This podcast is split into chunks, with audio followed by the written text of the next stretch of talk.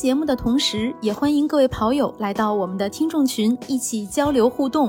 您可以添加微信号 run 三六五 cs，也就是 r u n 三六五 cs，拉你入群，期待你的加入，一起听，一起跑。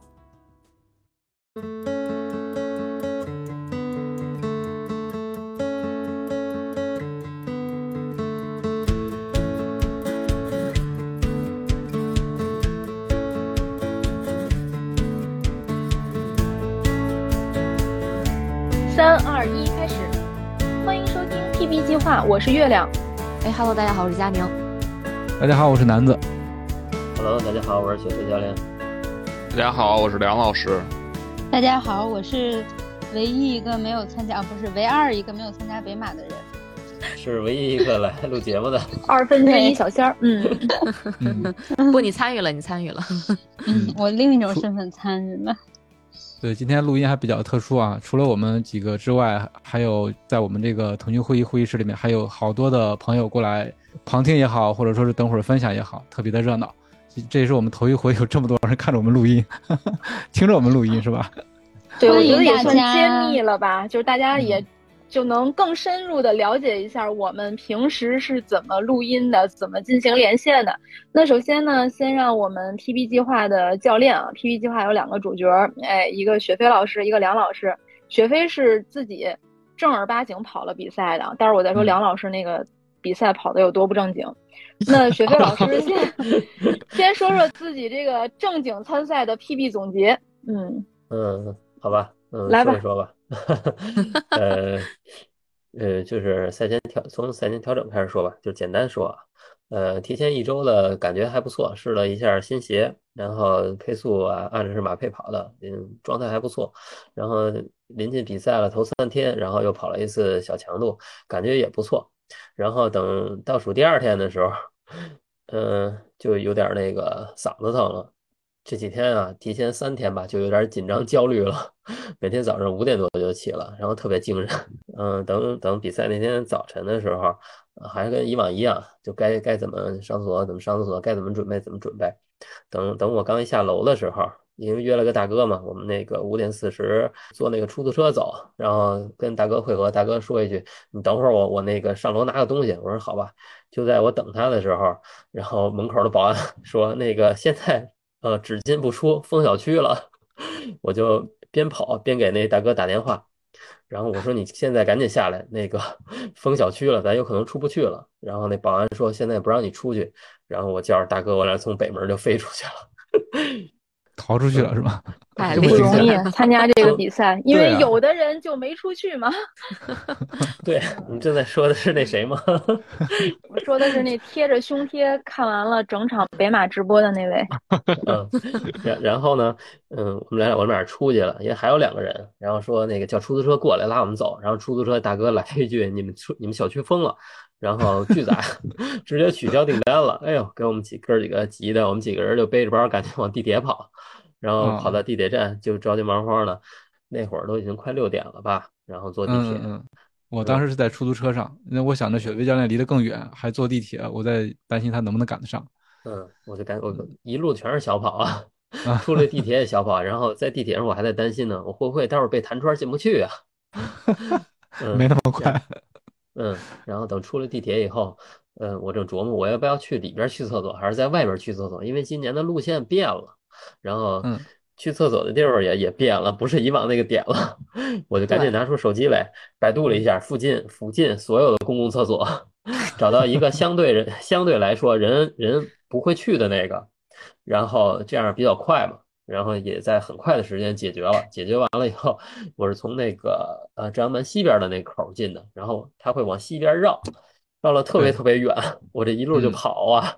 然后进去以后找田庄汇合，汇合完了往那儿换完衣服就时间特别赶了，在那边就热身，热身的也不太充分，然后就赶紧往里走，走到 A 区以后呢，然后那边就已经放国歌了。我说哇塞，这么哦仓促！我说就马上就要起跑了吗？我就那赶紧仓促。我说赶紧赶紧系一下鞋带儿吧。我说因为在赛前的时候试新鞋的时候，右边鞋带儿是系得紧，我这次故意的还稍微松了一点儿，然后就特别仓促的就跑起来了。然后还是按按照计划，每公里呃配速，一点点往前递进，等跑到了大概六公里以后，我就发现左边的胫骨前肌紧，胫骨前肌紧，我说没关系，这个情况以前遇到过，呃，就停下来就抻一下就好了嘛，然后就边跑边调整，我就改变跑姿嘛，然后用右边发力稍微多一点，然后左边在那个就是边跑边转一下脚踝，会对左边胫骨前肌有缓解。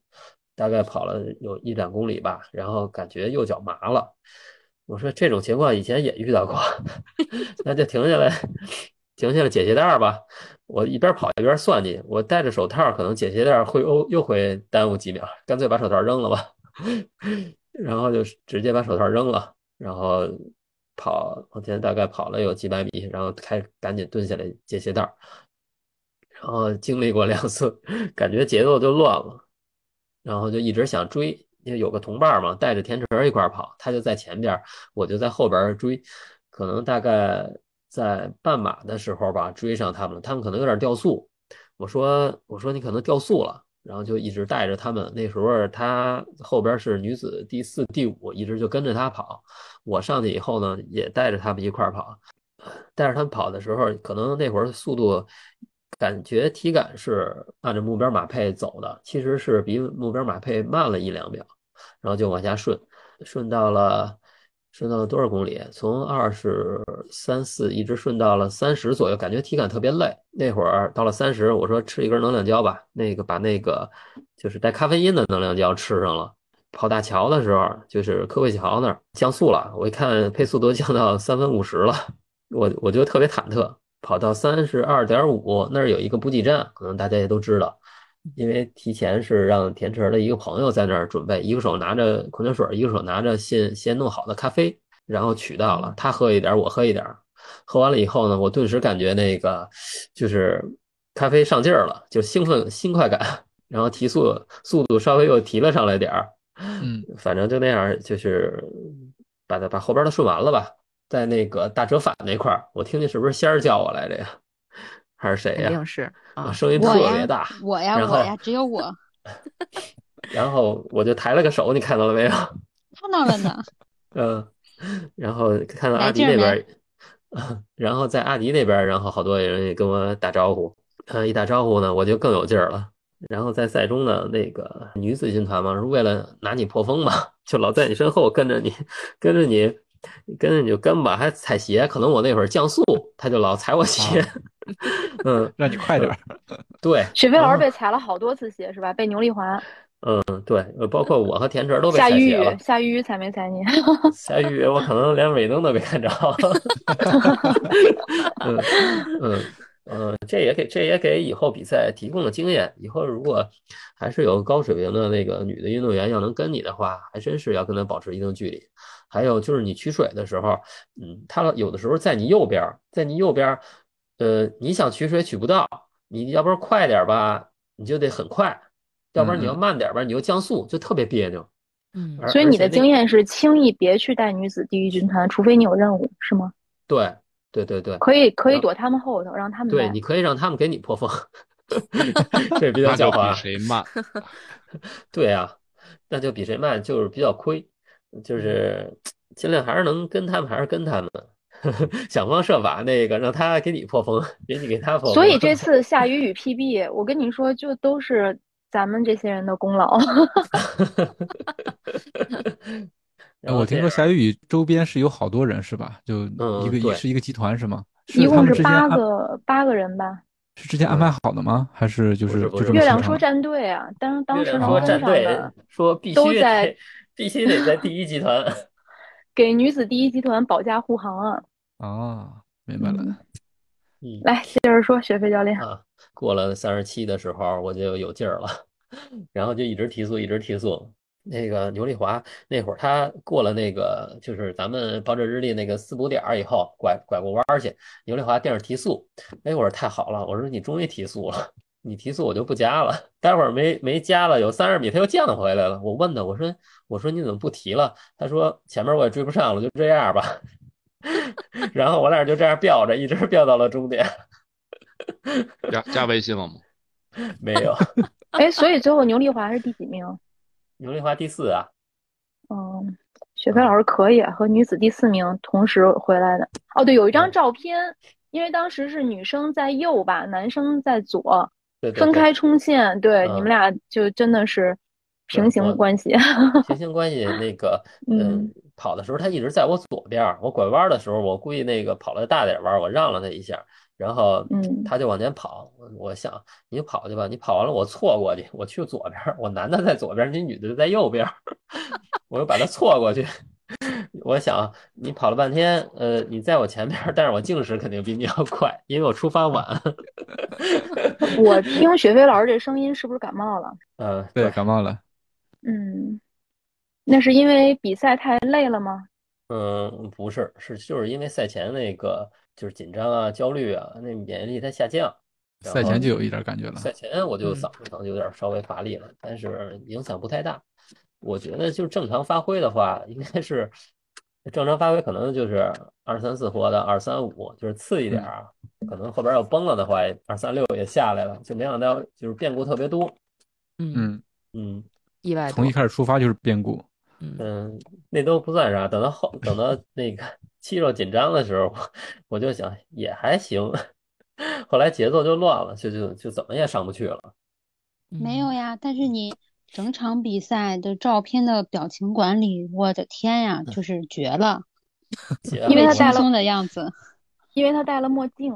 不是是因为我那个一直在咬着牙坚持，所以看着我是一直是在微笑，从 从始至终。那种咧着嘴看着像是微笑是吧？对 其实在呲着牙。就特意把嗯这个嘴角向上扬的。嗯雪飞老师也有可能是跑完之后在终点待了太长时间，我觉得，嗯嗯所以感冒了。嗯，确实在终点待的时间够久感觉。还可以，那会儿还等着月姐呢。对，居居然等到了，等到了我到终点。当时我跟我嗯爸，然后一起，雪飞老师说：“哎，过来那个聊两句。”然后雪飞老师，等我和我 爸走向雪飞老师的时候，雪飞老师冲着我爸叫了一声啥？没没听清，重说一遍。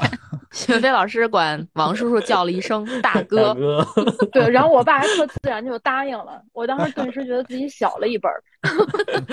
我叫完了以后，我感觉好尴尬呀，我叫错了。太逗了。关键是还答应了，就我觉得王叔叔也是随机应变的高手，上来一个嗯还还还答应，还对，就两个人仿佛非常熟络。嗯，对，嗯然后就，我当时应该叫一句雪飞叔叔。对，那就好完了。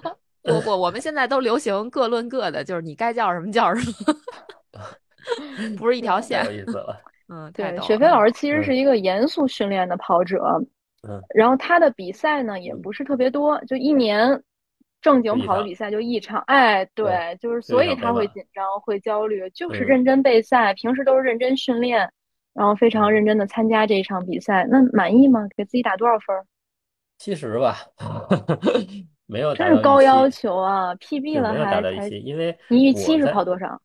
呃二三四或者二三五，嗯，因哦为我在给自己自己制定北马配速的时候，嗯是有保留的，基本上我定什么呢，就肯定会能达到什么。但是这次变故太多了，真是也没辙。能跑上就是很幸运的。我不知道今天来到我们会议室的听众，我觉得可能有的人都没跑上北马，是吧？包括我们的学员小仙儿。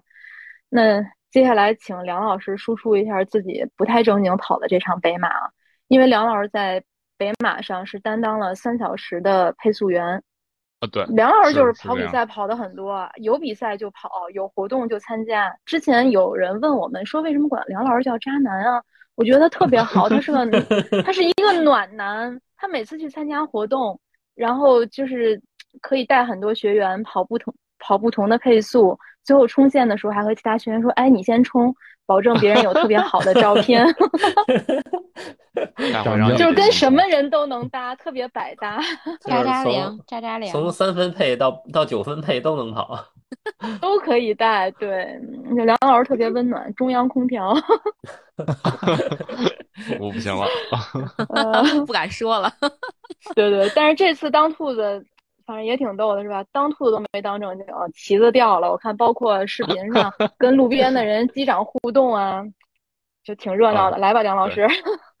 OK OK，我我其实整体没有没有赛前调整，因为就没有把它当做一个真正 PB 赛事去准备嘛，就是一堂常规的训练课，就是以自己比较舒适的一个节奏，呃，然后去带领更多的朋友去完成他们所努力的一个方一个目标吧。然后，嗯，然后我基本上上一周都是以有氧跑为主，然后周末的这个比赛其实，嗯。就是从赛前准备，其实就也没有刻意的去调整，像雪飞教练那样，嗯，就是注意饮食呀，然后强度的控制啊，然后包括呃赛前的一些细节的准备，其实都还好吧，都按部就班的，就是正常的一个活动，这样一个心态，就是怎么说呀？嗯，因为三零零对你来讲太轻松了，遛弯儿。对，相对来讲，其实就是一个训练、训练、训练的长的一个高质量的有氧有氧跑吧。我觉得，呃，不是凡尔赛啊，确实是实话实说。呃，就是因为四幺五、四幺三吧，四幺五到四幺零这时间的这一个配速，其实呃，于我而言就是一个常规的一个有氧有氧的一个区间，所以就是一特别舒适的状态，才能呃去带领你你要去完成的这个目标的这个配速嘛。然后你不能说富裕的太多，也不能说富裕的太少，因为富裕太多，你可能就跑的不是习惯性的一个节节奏，然后富裕的太少呢，你又会觉得很吃力，然后你就会有波动，就会有紧张，就会有这样或那样的焦虑，呃，就会影响你的运动表现。所以这也是我们做 pacer 的一个择时段去挑选你去认领领取的这个时段的一个一个标准吧。然后整体上，嗯，赛道上来讲，其实就是按照赛前的计划，因为北马的赛道它是属于前易后难吧，应该是属于，因为任何马拉松，其实我们来讲，就是后边可能会掉速的概率要远远大于前边，啊，然后包括北马后边，呃，三十公里的那个桥，大家明显能跑过朋友都看到了，就是很明显的一个爬升，然后还有后边三十六，就是过了。过了那个三十六、三十七的那个四步站，然后基本上就是在不停的折返、折返，而且有时九十度的角，有时候是一百八十度的转弯，呃，这样的话，赛道等整体是先易后难的，所以我们的配速这个分配也是前边相对来讲要比目标配速快一些，嗯，但是快的也有限，然后后边比目标配速慢一些，嗯，然后再有就是我们北马这个赛道，其实整体来讲。嗯，即便是你是奔着 PB 去跑，跑出切线，跑出就是就是它没有画蓝线啊，不像柏林和上海那样有有这个最快赛道，这个这个蓝线的标识，它虽然没有，但是你按照切线去跑的话，你的这个手表上的数据多多少少都会至少我觉得多出二百米左右吧。这也是我们平时其实训练的学员，你要是去准备一场比赛。呃，你自己设定目标配速其实还要再高一些，因为很少有马拉松，就是你跑到终点，从起点跑到终点，你的这个距离刚刚好，就是四十二点一九五或者四点四十二点二这样一个距离，所以你要多给自己预估出来一些富裕的时间，然后这样才有可能去达到你最后的目标，不会说因为呃赛道的多出来多少，然后你去错过了啊几十秒啊，或者说几秒这样的一个遗憾。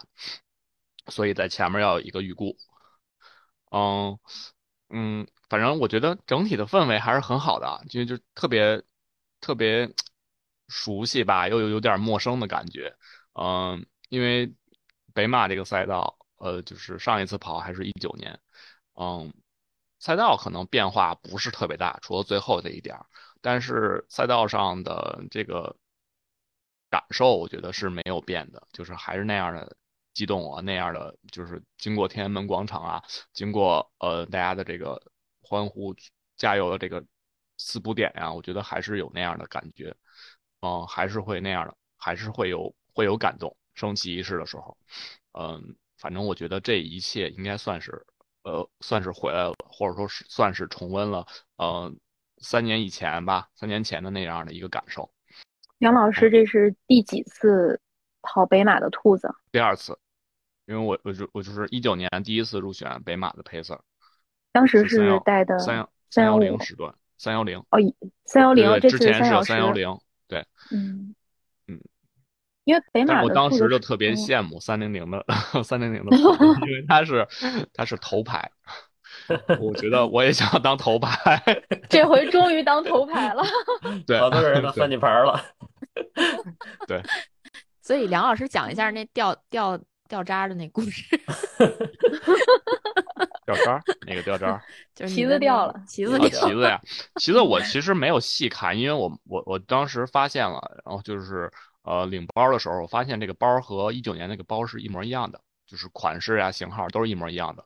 然后我就我就只知道它会磨我的前胸，就是然后所以我做了一个处理嘛，我贴了胸贴，呃记号贴。哎，你是拿记号贴贴的胸对吧？对，就就就保护了一下嘛，就怕它呃磨我的这个两侧嘛。然后，然后其他的倒没看，因为一九年的时候，其实到最后那个旗子也没有掉。然后今年我就没有太关注这个旗子，然后我只是看了看这个棍儿绑的牢不牢，因为它里边是用一条一条的黑胶布粘的特别死。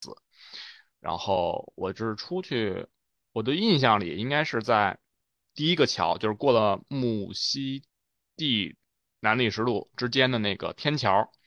奔那个第一个上坡的桥开始，然后就周边朋友说：“梁老师，你旗子掉了。”然后我说：“不可能啊！”然后我摸了摸棍儿还在呢。他说：“你那个那个那个标志掉了。”然后我说：“那算了吧，这样吧。”然后上桥的过程中，我又一想，我旗子掉了，我就别背着那根棍儿了。然后我上桥的过程中，然后就把包卸了。我本来以为那根棍儿就稍微使劲一拔就能抽出来那种，但是它的胶布确实绑的特别死。然后我撕了一个上桥的。胶布的时间，然后把棍儿也给扔了，包没扔，因为因为包上别着我的后边，大家看我的标识嘛，三零零的这个号码布，包里有东西吧？就是对，包里有我之前热身完之后脱下来的长裤长袖。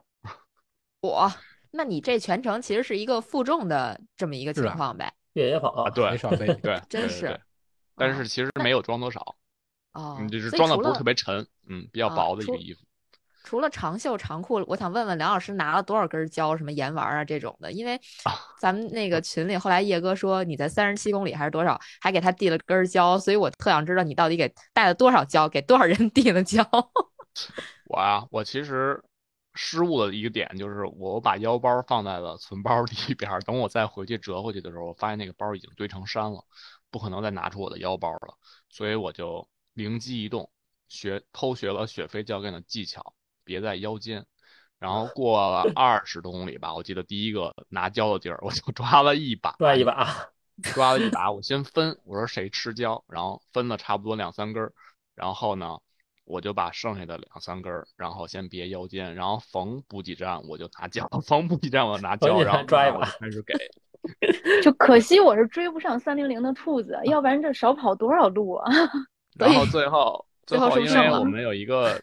有一个 pacer，因为肚子有问，肚子就是没可能没有排空吧，也可能是着凉了，然后稍微的就是中途会去两趟厕所，然后他就有点来回的折返，这样有点体力不支，然后我就在三十以后吧顶上了最前边，因为我出发的时候是在 A 区的后边，前两个 pacer 是在 A 区的前边，等于我们之间出去差了十多秒，十五秒左右吧，我刚刚看了看计时牌，然后差不多有。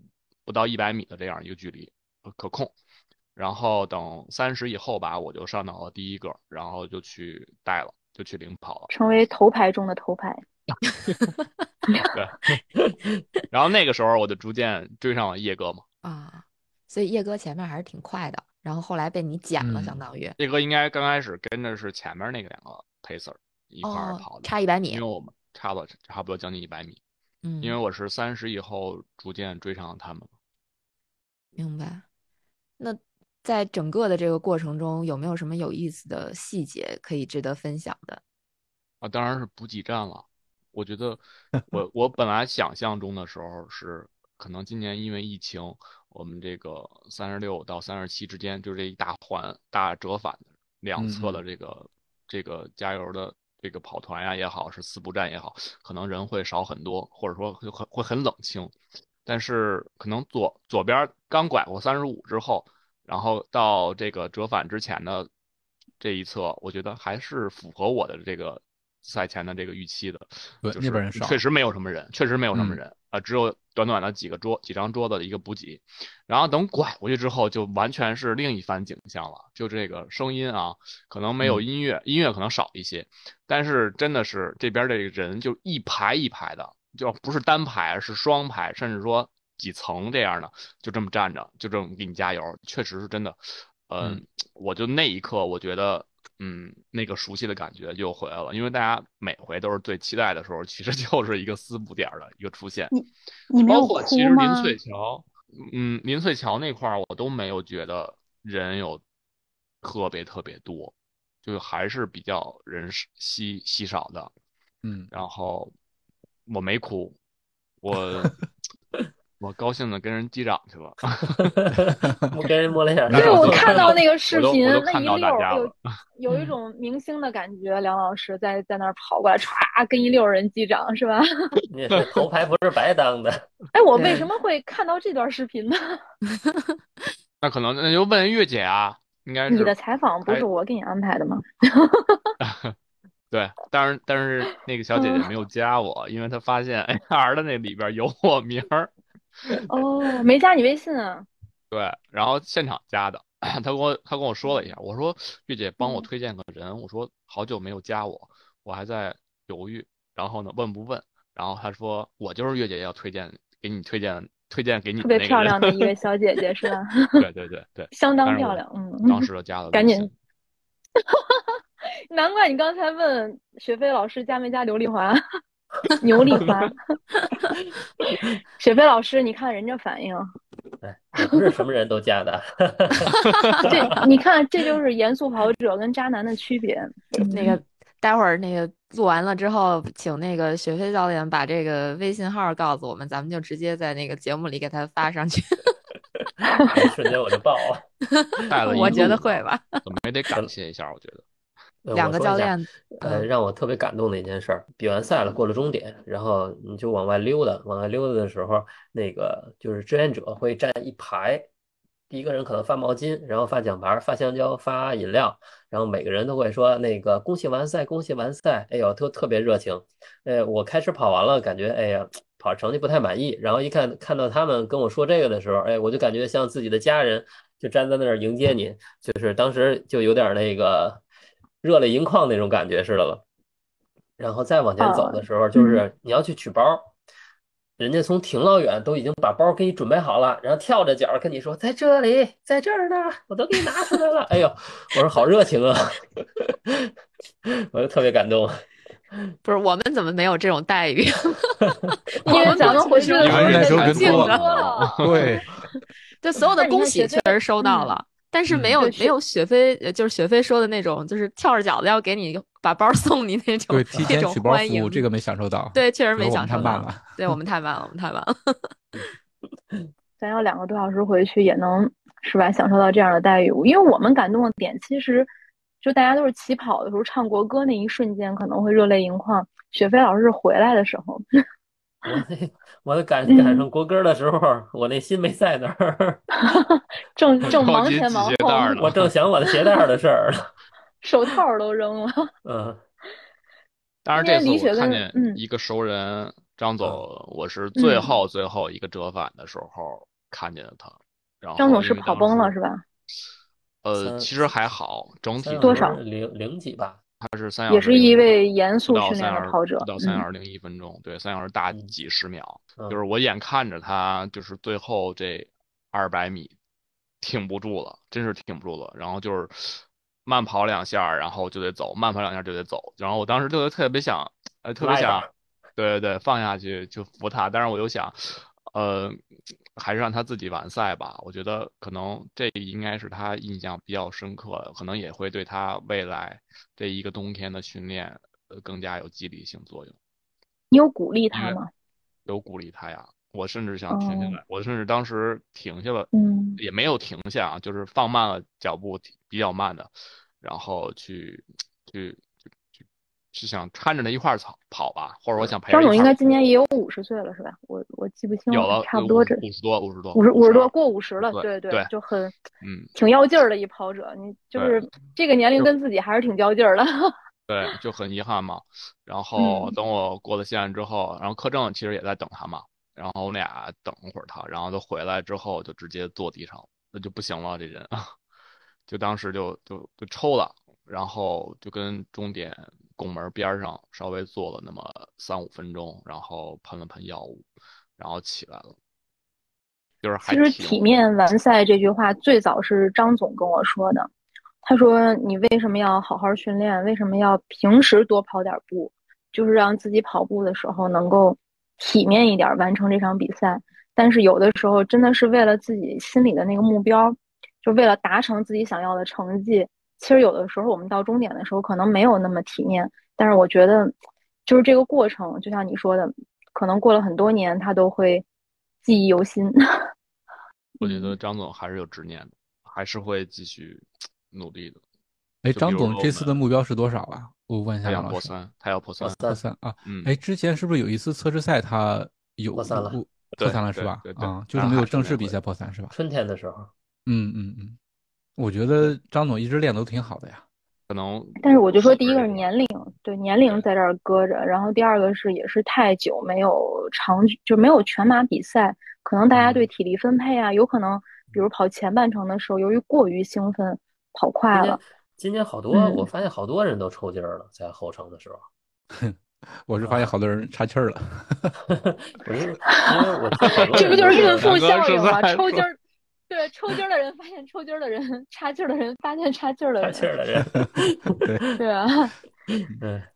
哎呀，这个两位教练分享完了。今天李雪和陈雪没在，那仙儿在这儿。仙儿是没跑成，宁海也跑不成了。但是仙儿是在我们三十七公里处的补给站。跟我们分分享一下补给站的情况。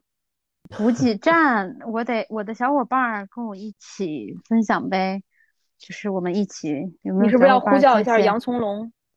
对他们有在咱们的站长。杨从龙不会是因为我的威胁就不敢解除静音了吧？其实我们这个补给站，我们其实八点就到补给的那个位置，我们想占一个比较好的地方，然后也方便大家能在第一时间就看到我们。所以我们选了正好三十七公里牌子那个地方，就进行了一个，就是先我们铺那个露营桌，铺了两个露营桌。等我们把所有的东西，什么鸡爪，然后什么就是小西红柿，还有青提都摆放好，还有稻香村都摆放好之后，然后什么朝阳什么朝阳区的民警 来了，然后让我们把这个东西跟我们说。呃，疫情期间擅自给运动员递补给是要负什么法律责任的，然后反正就乱七八糟的说了一堆，就是让我们收起来。然后后来我们就跟他解释，我们说我们不递，我们光看还不行吗？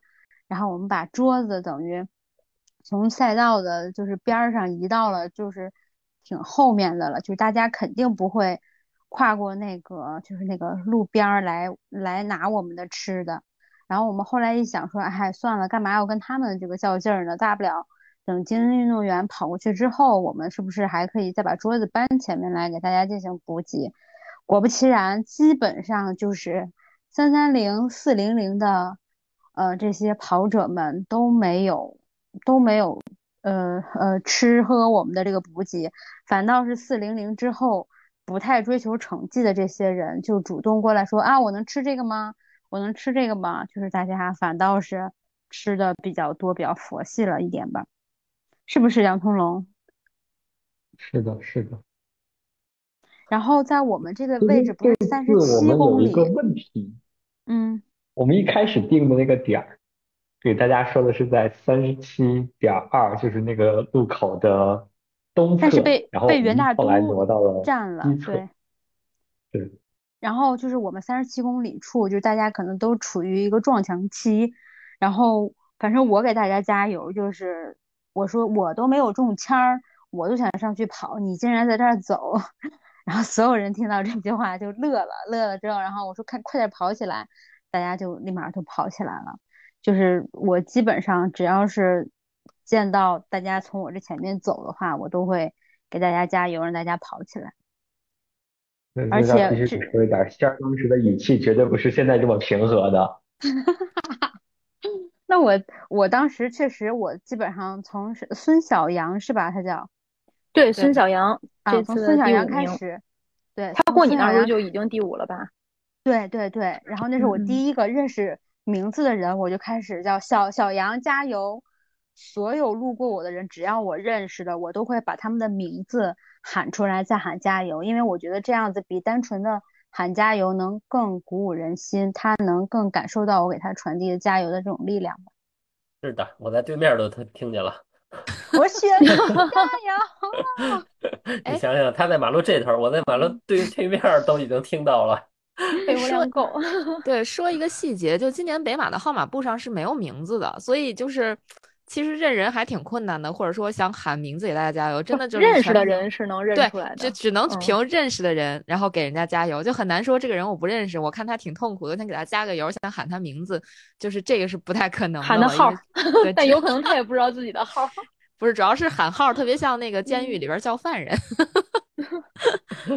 关键是有的跑者真的是背不下来自己的号，比如你要当时喊我号，我肯定不知道自己是多少号。对，因为当时就是有几个人走，因为很多人了，后面我就说，呃，什么 D 零七七号跑起来，怎么可以走呢？反正我当时就 好凶好凶的，然后他们一听，他们就哎喊我的号，我要跑起来，就属于这样的，赶紧低头看一下 D 零零零七是不是我？对对对对对，嗯，然后在这个呃沿途当中也有见到，就是推着。呃，婴儿车带着孩子跑的，然后也有见到一个，我当时也是在一边给大家加油，一边在拍照嘛。拍照的时候，突然就是 我的镜头前面出现了一一一双脚，脚抬起来了。我一看，哦，这是一个光着脚跑的一个人，然后还蛮厉害的。还有我，其实我我没有拍到那个八十六岁的那个爷爷，其实我还 蛮遗憾的，这次没有给他加到油。我遇到了一个男生和一个女生，就那个女生有点跑不动，呃，那个男生呢就一直牵着她的手在跑。就其实我我是有过这样经历，就其实牵着手跑是挺费劲儿的，还不如因为你没法摆臂。但是我就觉得那个男生可能一直想给那个女生鼓励，就一直拽着她的手跑。但是我觉得还挺温馨的。喂，我以为你是吃了一路狗粮。我 是吃了一路狗粮，我当时还想跟他说，你不如推一下他的后腰，就是你你拉着他手吧。就那个女生，因为有一只手没法摆臂，她加速其实不太好加，就包括到大上坡的时候，呃，我其实特别想告诉他，就那男生不如推他后腰，但我忍了忍，没好意思说，就不太敢跟陌生人说。告诉他一块走吧，拉着手走吧。是是让更多的人吃到狗粮是吗？哎，然后我还要我还要问问月姐，嗯。我还要问问月姐，月姐就是赛前一天给我安排的任务，就是要给月姐递一根胶，因为我那个胶不含咖啡因，她说你要再给我呃来一杯 温的那个咖啡，然后我这全程左手呃小拇指跟无名指夹着胶，端着相机，然后我就一路上在寻找月姐，然后我还让杨葱龙啊，就是他们好多人都帮我看着月姐。结果都四个四小时的兔子都过去了，我们也没有看到月姐。我心想，我没有看到，大家也没有看到过，那那那月姐去哪儿了呢？结果最后大概不到五个小时，四个半多小时的时候，大家说月姐已经完赛了，到终点跑太快了。对呀，三十七公呃，我过三十七公里的时候是超了四小时的兔子的。为什么要喝咖啡呢？这是雪飞老师跟我说。他说让我在三十七公里以后吃一根含有咖啡因的胶，他说这个时候神经兴奋是有用的，所以我我就想没有咖啡因，那就就喝口咖热咖啡，然后因为本身吃胶也也想怼口水嘛，我就跟你这么说了，但是还好，因为我整个比赛后程，就虽然你没你不用愧疚，虽然我没吃上胶也没喝上咖啡，但我当时的状态呢，就是没补给也还好，就不太需要兴奋，就状态比较平顺。就是忘了把那个隐形斗篷给摘了，对，但还是要威胁杨葱龙。你有没有去菜市场买鸡翅？买了，买了，买了。不是，真的有做，因为我没有吃上他做的卤鸡 翅。卤好了而且我们我们上一期 PP 计划不是有说说，呃，大家到这个四补点可以报我们的一个暗号，然后你可以得到补给嘛。然后真的有一位。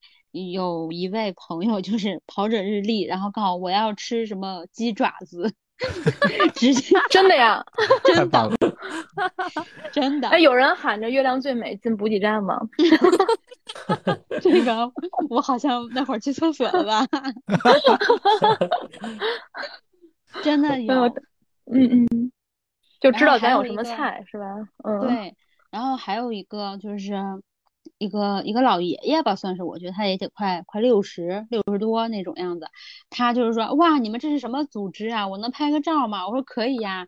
然后他就把手机给我，我以为他就要拍他自己在赛道上跑步的照片，结果他蹭一下把那个跑者日历不是有一个那个就是可折叠的那个那个大的一个那个那叫什么东西？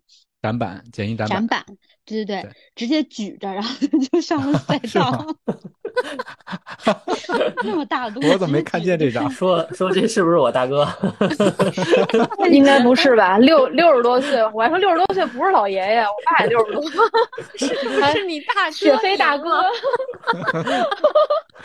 这 call back 了啊！直接就给我，直接就给我惊到了。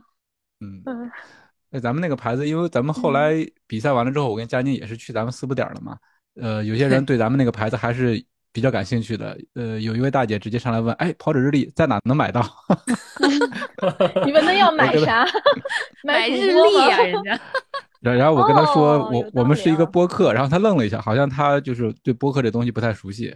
然后旁边应该是佳宁还是谁说你去喜马拉雅搜跑者日历就可以了，做了一下宣传。对对对，然后包括今天那个咱们听众群曹强就在八公里处给大家加油。我不知道雪飞跟梁老师看没看到那个就是八公里的加油的人，就我不知道你们过的时候。八公里是不是在下桥那儿啊？呃，拐弯，中华石潭应该是拐弯的那个地方。有一个人操着那个天津口音喊。谁能模仿一下？他手里拿着跑者日历的牌子，他拿着跑者日历的。我没看那会儿，我正扔手套呢。然后扔完扔完手套，然后有一个人操着那个天津的口音，然后喊了一句什么，我没记住，特别有意思。但是陈池感受到了呀，陈池还特意跟我说，一定要问问是谁给我加的油。他觉得，因为陈池的首马嘛，就是每一声加油，他都特别兴奋，觉得对他都是有极大的帮助和鼓励。嗯，对。嗯，还有一个细节是，我在碰到曹强之前，碰到另外一位跑友，就是我们就是莲花池跑团的一个朋友，然后我还跟他交流了一下，就正好按照我们当时那个速度是八公里的时候是一起通过的，然后我就跟他说，前面咱们有一位咱们跑团的跑友给咱们加油呢，然后过去之后看到了，他应他应该挺奇怪的吧？一看还举着跑者日历的牌子，挺有意思。嗯嗯，对，因为曹强他也是莲花池跑团的的对成员，是的，嗯。嗯，相当于换了一种方式参加到北京马拉松。那今天也有很多朋友来到我们的直，这叫不能叫直播间，录音室。那有没有听众朋友想发言啊？如果发言的话，我先简单跟大家说一下比赛发言的流程，就是先举手，举手之后我们就点你，你就可以发言了。发言的时候先报一下成绩，说自己是 PB 了呀，还是跑崩了呀？然后简单描述一下比赛过程，可以说一说准备过程中的一些遗憾不足，嗯，训练对应比赛能反映出来一些什么样的问题，或者呢有什么想跟我们教练交流的问题，然后包括一些好玩的、有趣的，你认为值得分享给大家的内容都可以。那现在举手吧。来吧，就别别腼腆呀，参加了北马的，对，可以来分享。我太尴尬了，我对对对说，对，就主要是月怕月姐尴尬，我们都不尴尬。谁能先把我从尴尬中解救出来？嗯，大家快点看有没有来。赵锦没有就点名了，怎么还有点点 点别人的？赵锦卓，赵锦卓同学在在在，赵锦卓同在的在的。我这个我能不能给你解除静音？开麦吧，不要不好意思，来吧，来了，开麦吧，来了来了 啊，开麦吧，欢迎欢迎，喂哎喂，能听到吗？嗯，能听到，听到，听到，清楚，非常你可以开始你的表演了。嗯，大家好，我我我本来没有想到要分享的，但但是点我了，那我就这个简单简单这个分享一下吧。你头像不错，头像特漂亮，是个月亮。谢谢谢谢。谢 谢谢谢。嗯，我我这次这个之前这个以前比赛的这个 PB 都比较慢，就是四个多小时。这次呢是跑了三二六，是三呃三二七吧，相当于是。然后呢，这个比理想的这个比自己的目标大概可能慢了大概七到十分钟左右吧。嗯，啊，然后然后这是这个一个主要的一个这个这个结果的这个情况。我是说这个赛前跟这个赛中其实也伴随着一会儿要问这个教练的这个问题，就是其实我在这个咱们这个 PP 计划，就是整体的所有的这个过程中，应该说前百分之九十。都非常的这个受用，但是突然间到百分之九十就感觉体能非常好的时候，然后这个十一之后就是感觉突然间到了巅峰，突然间从这个十月中下旬状态就开始就开始一点一点往下走，然后一直到这个赛前其实状态都不是特别的好，然后这是其一，其二呢就是说这个赛前那天晚上休息也不知道为什么一直休息没休息好，就所有的该准备这个。就是助眠的这种动作啊，其实我都已经做了，但是最后还是只实际上只休息了大概两个小时。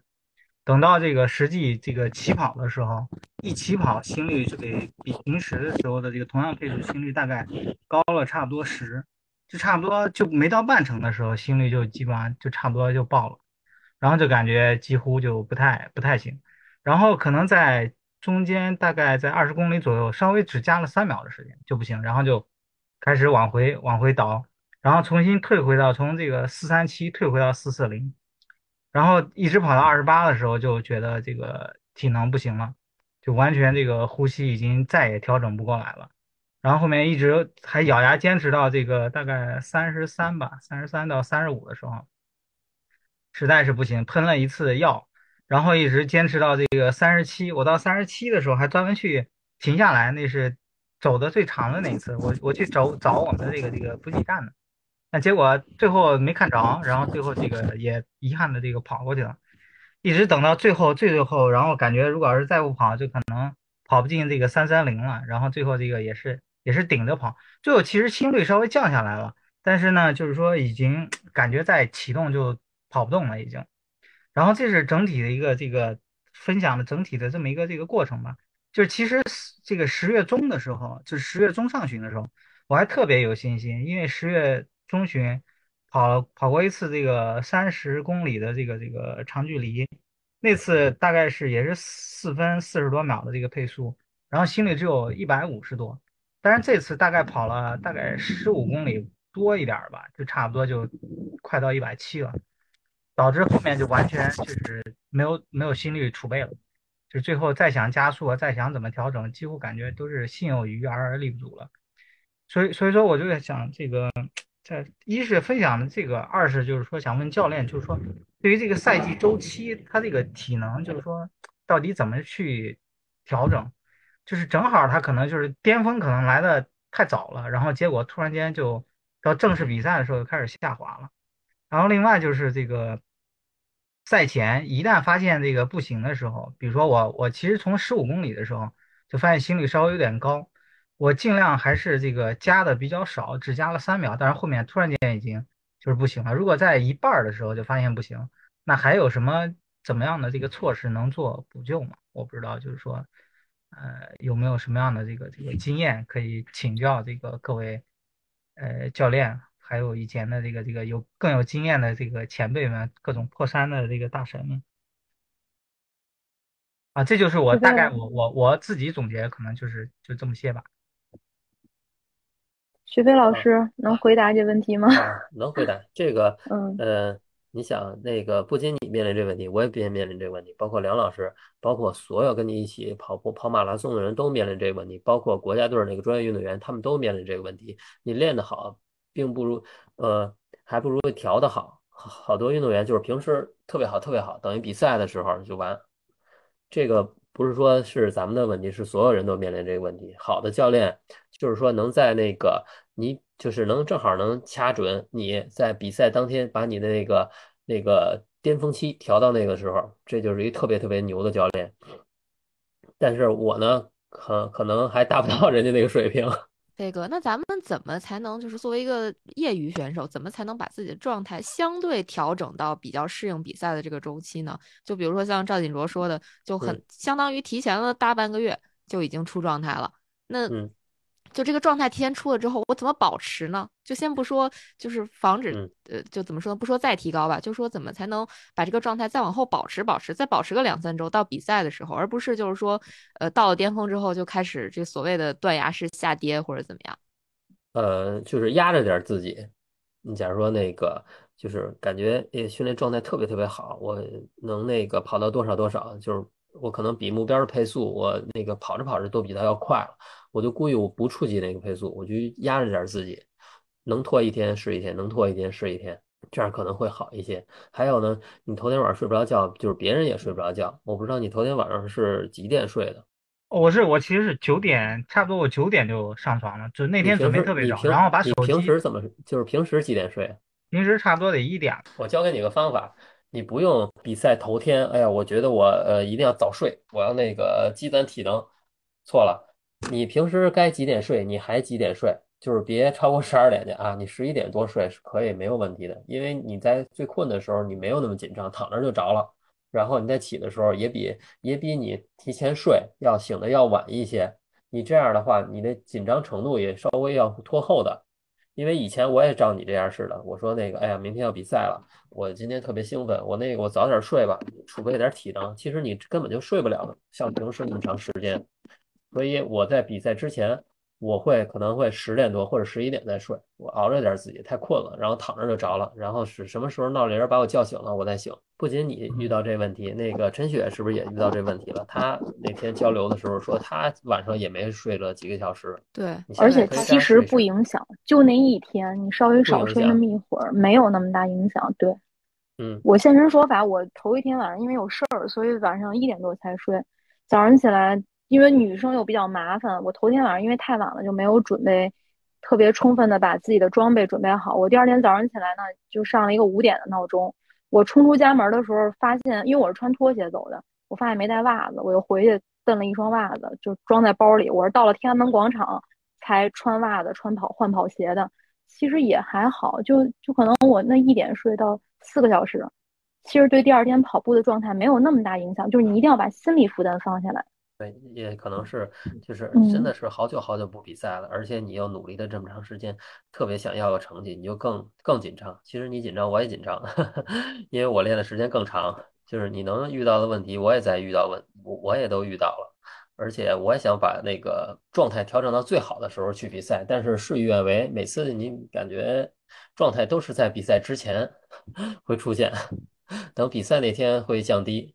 但是咱们尽可能的稍微去延缓点儿，会有帮助。就是放放轻松是吗？雪飞老师？嗯，对，其实是你就是练到位了，呃，准备的也都差不多了，你自然而然的成绩就到了。嗯，其实你也可以前一天下午先睡一个。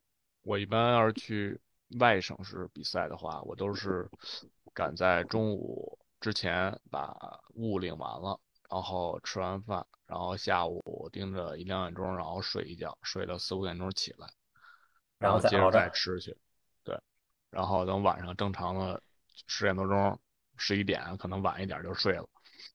但是我这次也确实没怎么睡，就是就是，可能真是心里装着事儿，就是不容易睡觉，即便睡了也会特别快的就醒啊。我记得我是十点多、十点半左右吧，我就我就关了，然后我就准备睡了，然后等。然后就跟做了一个梦似的，哎，我觉得哎差不多醒了，啊，然后我觉得到点了该起床了，我一看 刚十一点多，那写着二十三点多，然后我说完了，我说完了，睡不着了，然后半夜陆陆续续得醒了一两回，然后早上起来比闹钟叫的时候起的还早，这是正常一个反应，就是你过你比较在意这个东西的时候，你就会就是就失眠吧，我觉得是。嗯，所以最好为了你就是弥补这个这个过程，你可以前天前一天的中午午后睡一觉先。我觉得梁老师说这个，嗯，适合在外在外边比赛，外边可以，因为你舟车劳顿嘛，到了地方然后逛逛呀或玩玩什么的，特别累了，下午可以睡一觉。如果要是在本地比赛的话，你尽量白天就不睡了，因为你白天睡了，有可能晚上你你熬的会更晚，还不如索性我白天就熬着点儿。然后晚上就稍微相稍微相对晚一点再睡，可能睡眠质量会更好一些。其实睡得久不如睡得沉，睡得好。要求你的那个深睡眠时间一定要够。还有咱们那个就是在训练的时候，咱平时的量都已经达到那个水平了，然后在我制定那个比赛配速的时候。我可能会稍微保守一点，我训练可能百分之九十的力，我比赛的时候可能就是要定到百分之八十五，不会尽量靠近百分之百或百分之九十五，会稍微有点保留。这个有点保留的意思就是说，给你那个突发事件有准备，包括你失眠啊、紧张啊、配速快了呀，呃什么的，有很多的因素都留出点富裕。明白。嗯，那就问题像解解答了吗？赵锦卓。解答解答了。嗯嗯，然后没别的，没别的，就是练吧，就是练吧。你那个能力到了的话，呃，成绩就自然就到位了。而且你那个后程抽筋不抽筋的话，就是你就记住了，你凡是你参加一次那个全马比赛以后，你下一次的能力会比这一次能力要高。不管你后边呃这段时间就呃有没有练。但是你就控制这个距离的能力，肌肉的能力是有记忆的，每一次会比上一次强，每一次会比上一次强。尤其是同一个赛道，你跑的次数多了，假如就是跑北马，我跑了五六年相同的赛道了，我就有我就是有肌肉记忆，我到了哪个点，我可能我就知道我要怎么着怎么着，而且我比以前更强了，你适应力又又又更强了，比上一次发生抽筋几率就更小了。那这不回回都得 PB 啊？要老跑同一个比赛啊？对啊，前提是认真训练吧。躺到明年肯定跑一次躺一年，跑一次躺一年。好，那我们接下来请第二位听众朋友。来，佳宁 Q 一下他，因为为什么我 Q 他？因为其实，在北马之前，我们还一块跑过一次，就是相当于他陪我跑了大概男孩子跑了一圈多，然后我还劝人家半天，让人家别跑了，因为第二天咱们有那个跑者日历的半马测试，我当时就说你别跑了，嫌人家跑太多，第二天跑不出状态这样子。然后那我们就那个让 Stream Cat 来分享一下吧，他在北马还拍了我肩的，就是他应该是从 F 区出发，因为他之前没有跑过这个。北没有跑过全马，这是他的首马，嗯，所以首马不管跑什么成绩都是 PB 嘛，也是我们 PB 计划的线上学员。那就第二个就请他先来分享一下，有请。嗯，好的，大家能听到吗？可以，没问题，没问题。行行行，开始开始。哎，好，好，好，谢谢佳宁啊。那我就简单介绍一下我这个这次北马的一个大概的一个情况。啊，我这个我这次呢是我的一个第一次全马，因为我我也是没有这个全马的成绩，所以是从 F 区出发的。在就是说，呃，在这个开始之后呢，我是在大部队当中是贴着赛道的一个左侧前进的。大概到五分多钟之后呢，过了这个拱门。刚开始呢，因为人员比较的拥挤，呃，处于这个适应赛道的一个阶段，速度呢不太快。当然，这也就呃帮助我有效的就控制了一个速度。我第一公里的配速大概是在五二四，然后从第二公里开始就慢慢的进到了这个五分以里了。但是呢，我发现这个时候的这个心率呢，已经到了一百七了，差不多达到我这个阈值的一个下限了。嗯，我就有点怀疑自己能否以四四几的一个配速完成全马，因为我这个这次的全马的一个这个大概的一个目标呢是定在这个三二零，所以大概的这个需要的这个配速是呃四四零左右吧。啊，但我同在这个时候呢，我就宽慰了一下自己，觉得说这是第一次全马嘛，能进三三零也还可以，所以就没太管这个心率。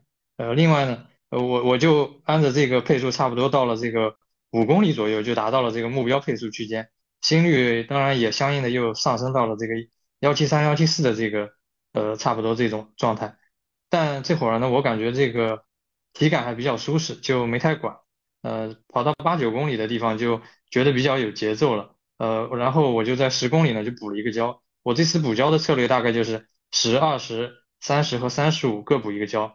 然后补盐丸的策略是这个呃十五二十五三十五补三个盐丸，嗯到大概呃按照这个就节奏呢，我跑到了半程呢，看了一下这个手表，大概差不多在一小时三十九分多，呃差不多这会儿我感觉体感还比较舒适，因此就仍然以这个速度进行巡航，啊然后正常补盐丸补胶，这样的话在中间呢，我发现就跟我上一次南海子测试就差不多情况。就是说中间巡航的缘故，心率呢相对就降下来了一些，因此我这会儿心里就也就心里就也更加稳当一点，觉得这样应该可以正常往下往下走嘛。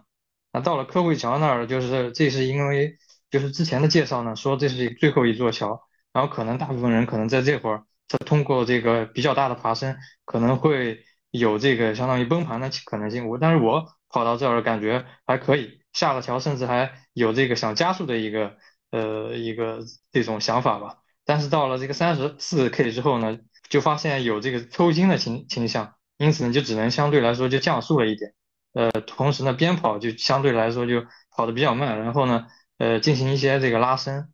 呃，这样就缓解了一些，呃，然后进入到这个奥森，大概还剩一点五 K，我这个时候，呃，受这个拐弯还有这个折返这个赛道的影响呢，这加这个抽筋的倾向，嗯，进一步的加重，呃，但是呢，我还是进行一些调整，大概在这个还剩三五百米的时候，就发现就是说已经看到拱门了，这会儿心情也可能也比较激动，就呃冲了一下，最后最后非常幸运没有抽筋，呃，完成了这个。完成的时间是三小时，呃，十八分三十九秒，感觉还是非常幸运的。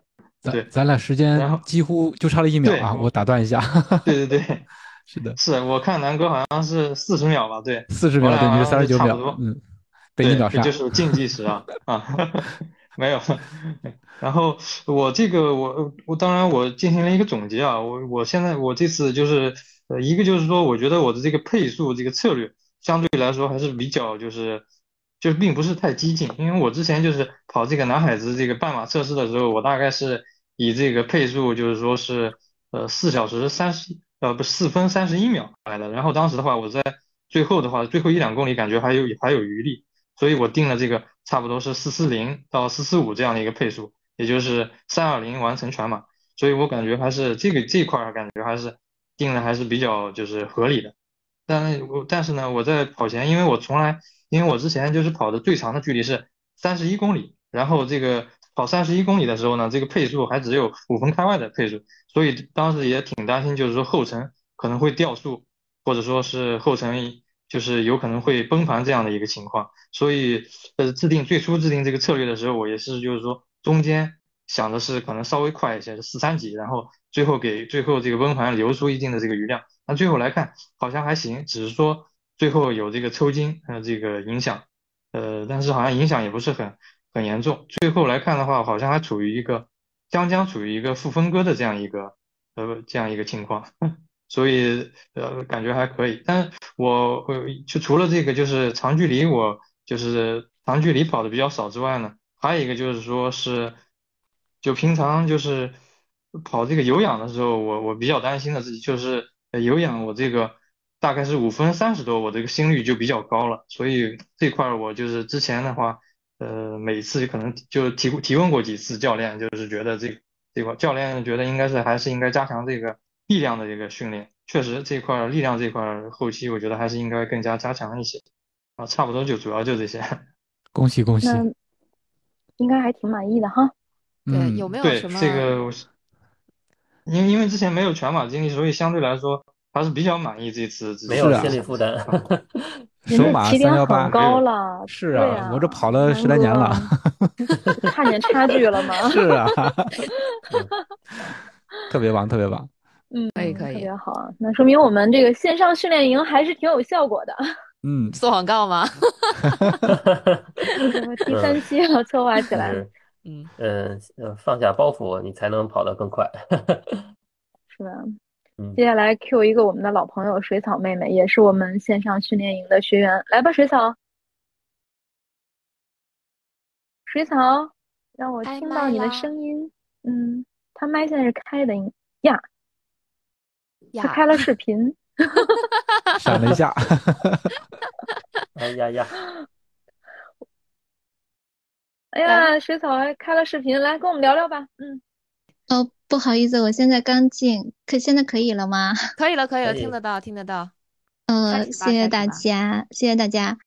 呃，我是呃水草，然后这次北马是跑的三五幺，我之前的最好的成绩是四三七。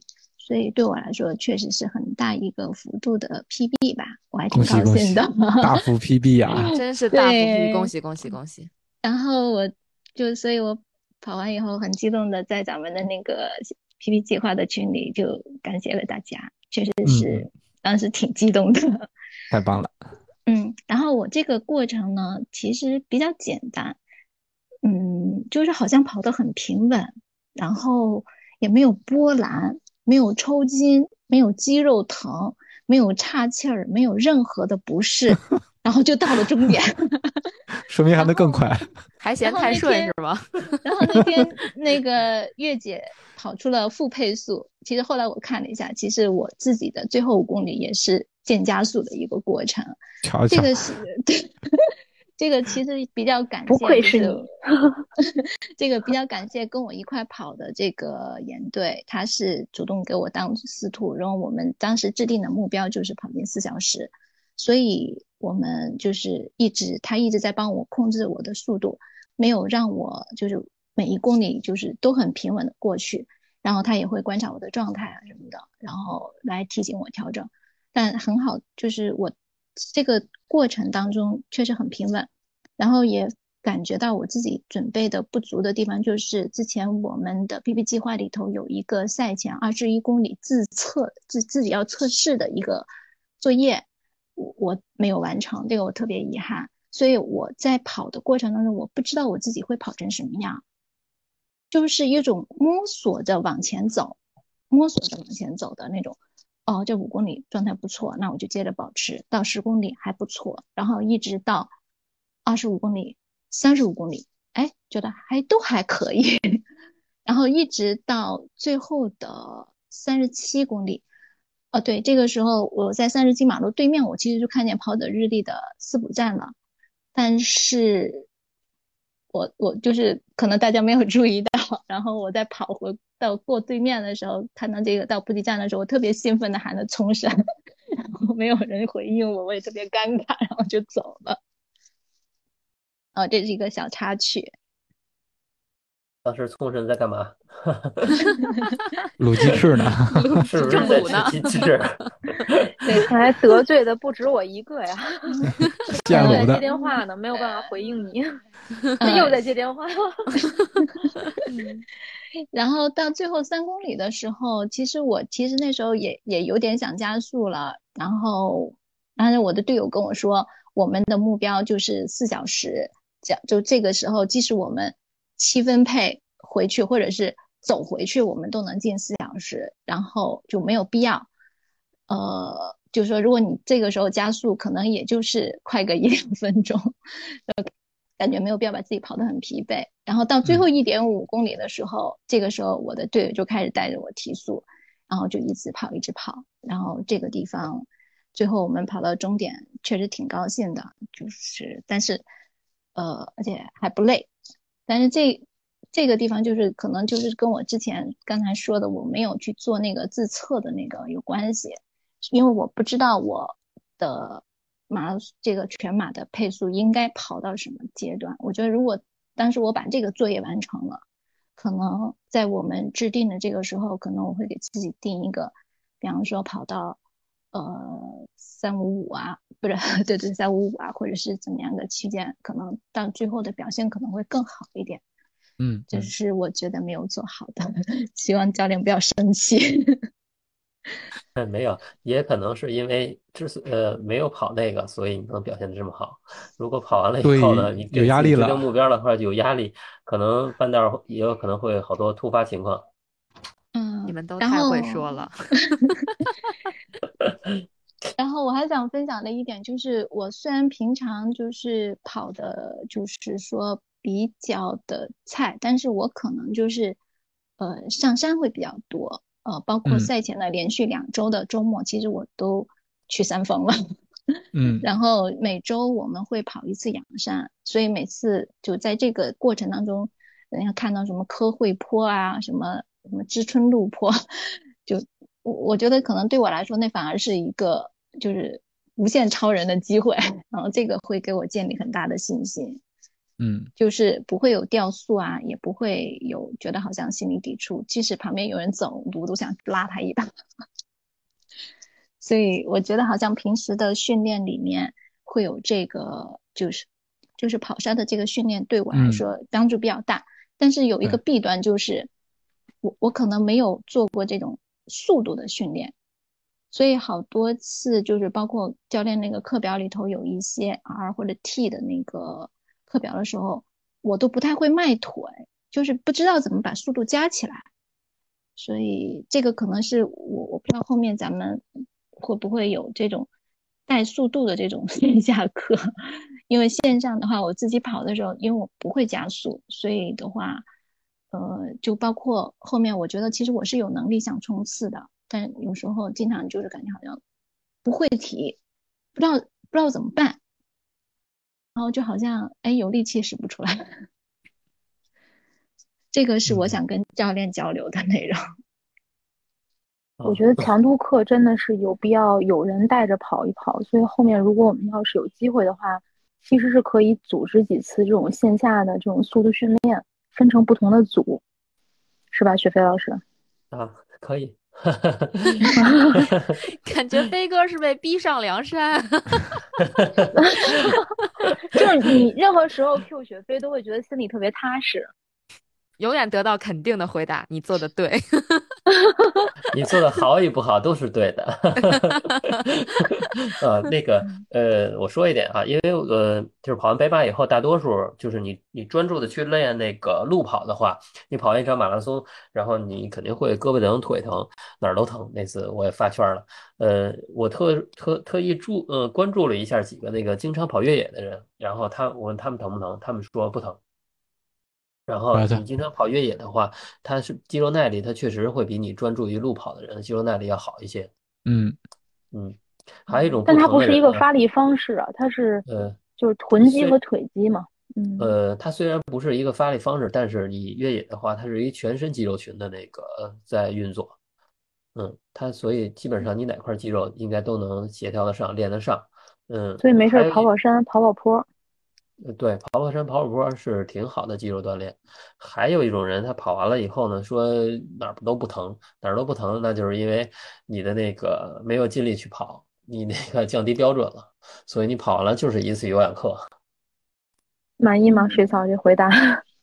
非常谢谢教练。嗯，速度训练吧，呃，你是那个，呃，你是因为在后程，呃，就是全马后程加不起来呢，还是就在平时训练的时候就是加不起来速度呢？呃，都有的。其实平常训练，我就是跑这个课表，后来我就会有意识的去找小伙伴，我说我今天有这个课表，包括有好几次要把心率提到什么区间，我真的提不上去。有就是你不用管心率，不用管心率。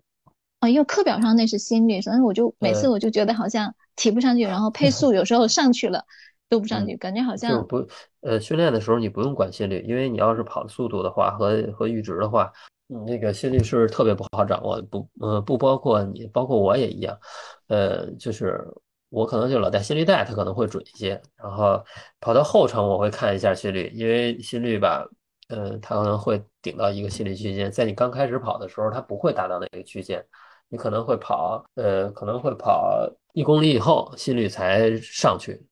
你在短时间之内它是顶不上去的，等到后程才才能达到那个心率区间。所以，我嗯，我建议呢，练的时候你不用看，不用太注重心率。嗯，好的。而且，为什么说咱们加那个 E 加 R 啊？E 加 R 就是一种速度训练，让你逐渐去适应以后的你那个爱跑和 T 跑。嗯，你你只要掌握那个呃，就是你要跑的区间的配速就好了。呃，这这个配速对我来说，其实也是上要想要想上去也是很难，就最好前对前面最好有一个人，我看着他的脚步，我就跟着他他的步频，跟着他的步子迈，可能哎好像能能提上去好一些，对，然后也能顶也能也能顶得下来，对对，啊，那你就呃，哎确实自己跑就好像就是怎么迈都迈不过那个卡，有那种感觉。啊，你可以是找个人先带你，呃，带你练几个月，然后你要跑强度课的话，跟别人一起练。等练到最后有的时候，你肯定都是要自己去独立训练的。嗯，不是所有的课你都能找到人去陪你跑的。嗯，好的，谢谢学飞教练。那接下来夏晴要分享一下自己的训练过程，是吧？来吧，夏晴。哎，你好的，能听到吗？可以，可以，可以。呃，听得清楚是吧？嗯，好，嗯，我跑的是今年的纽约马拉松，然后成绩是四个小时十五分钟。然后也是 PB，就是去年的话，我是跑了四个小时五十六分钟，所以是 PB 了四十一分钟，我也很开心。都是大幅 PB 啊，太羡慕了！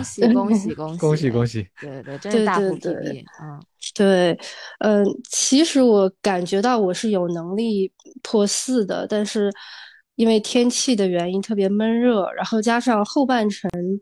最后十 K 的时候，我明明可以提速，但是我前面很多的人就是特别多障碍，以至于我没办法提速，所以就有点遗憾。然后就想说，今年可不可以再报一个？然后就感觉自己有破四的能力，就希望说再可有可能再跑一个马拉松，看一下这个。群里的小伙伴都在劝你。跑吧，因为纽约很难啊。就是我教练不知道知不知道，因为我自己是跑过二零一八年的纽约马拉松的。纽约马拉松是五座大桥，就是比北马，我觉得这个难度至少就是要 double 吧，这种这种感觉。所以，所以就是我觉 得纽约能跑四幺几，真的，我觉得破四还是还是有可能的。嗯嗯嗯，行，我先恢复恢复看一下，如果可以的话，就再跑一个。嗯，正好可以跟仙儿搭一搭，可以可以，对，因为我想分享我的训练过程是这样的，因为我是从二零一七年开始跑马的，然后我就从来没有练过速度啊，什么间歇这些都没练过，我当时就是跑步，然后就觉得很开心，然后也没有想要追求成绩什么的，所以我二零一七年的时候马拉松就是五小时。然后一直跑到二零二一年，我是四个小时五十六分钟，就是这五年基本上都是就是开心跑步为主，然后没有什么特别强的训练目标，也没有系统的训练，一直到今年这个夏天，然后就觉得好吧，那就参加一个就是系统的这样的训练，然后也是从今年开始我第一次练速度。然后，因为以前曾经尝试过练速度，但是就很排斥它，就觉得很痛苦，然后会嗯心率一上去就特别难受，然后觉得特别顶，然后就觉得好像这跟这个跟我跑步的初衷有点违背，嗯，就如我只是想要比如说慢摇，然后享受跑步的快乐，然后一跑速度就让我痛苦，所以我就嗯一直都很排斥它。然后一直到今年，好像跑了两次速度之后，突然有一天就感觉到那个速度提上来的那种快乐，就对对对，就是不只有痛苦，我还有一点快乐，然后兴奋感，然后你看到自己程度提升，就是速度提升的时候是有成就感的，然后就是因为这样子，然后才开始。就觉得哦，原来速度训练这么有意思，不管是 间歇跑，对对对，就真的以前只有痛苦，这次是我每天看我速度可以再往上顶一顶，再往上顶一顶，就有很多很多的成就感。然后就包括，其实我也有点像水草那个样子，我以前是不知道说我要怎么跑得快，然后包括马拉松配速，其实我就大概知道我是个什么水平，然后就瞎跑。但是这一次我是以破四为目标嘛，所以大概破四就是五四零，但是我的身体是完全没有那种对五四零速度的掌握的，所以我就是在跑步机上面跑五四零，因为我以前也是特别痛恨跑步机，就就是好很无聊、很痛苦，然后又又没劲，但是就是为了训练速度开始跑跑步机，然后。就是让自己的身体和腿习惯那个速度，然后慢慢慢慢的觉得，哎，跑步机也是挺有意思的一个一个一个辅助的工具，帮助我练习。所以我就是，嗯，后半程的时候加入了速度训练，然后加上就是这个马马配的跑步，然后我就明显感觉到我我的进步，因为 我是从七月份开始训练的嘛。然后我八月十二号，我第一次试图跑，呃五五三，根本跟不上。然后我就想说，那就算了，我就正常用六的速度慢慢慢慢跑。然后一直到九月二十四号的时候，我当时用五五三的速度跑了一个十八迈，然后我能跟下来，但是我跑完之后回家的路上我就吐了，还是非常的痛苦。然后对，但是等我一下子那个时候是九月二十四号嘛，等我进入十月份的时候，我的速度就很像坐了火箭，以至于我自己都 很惊讶，真真的。就是我，对对对，我九月十号的时候，我就可以用五四五跑十三迈，然后十五号我可以用五四三跑二十二迈，二十二号我可以用五三七跑十七迈，然后等对等比赛前的最后一个十迈，就是大概十六 K 吧，我就是用五二五，就是五二五就可以跑。所以就是每周可以提速大概十秒钟的长距离，我也很惊讶。对对对，我很惊讶，就自己都很惊讶自己的进步吧。然后也是因为这样子，每一次长距离的呃进步，然后才让我感觉好像我有那个有那个能力可以考虑一下破四。但是反正可能天时地利人和还是差了一点儿，没有完成。嗯，反正这这个就是我的一个训练的体验，我就觉得可能我是那种有氧基础比较好，但是没有系统训练过。然后我的我的经验就是，我觉得速度训练给我带来了特别特别多的进步。然后对，然后也不是那么排斥它了，也带给我很多的快乐，就是。速度的快乐跟慢摇的快乐还真的不一样。风驰电掣。对对对对对对，这个。然后还有一点就是，我想跟大家讲一下体重的事情，因为我的体我身高是一米六，然后我体重是一百二，然后我是我是比较肌肉型的那个，因为我一直有健身。然后在我参加之前，然后我就会。跟我这边有一个教练，然后有营养师，就一直问他说：“如果我想好好的训练，我是不是要减肥？就我要减重，然后这样子可以，比如说跑得更快一点啊，这样子可以跑得比较少受伤啊。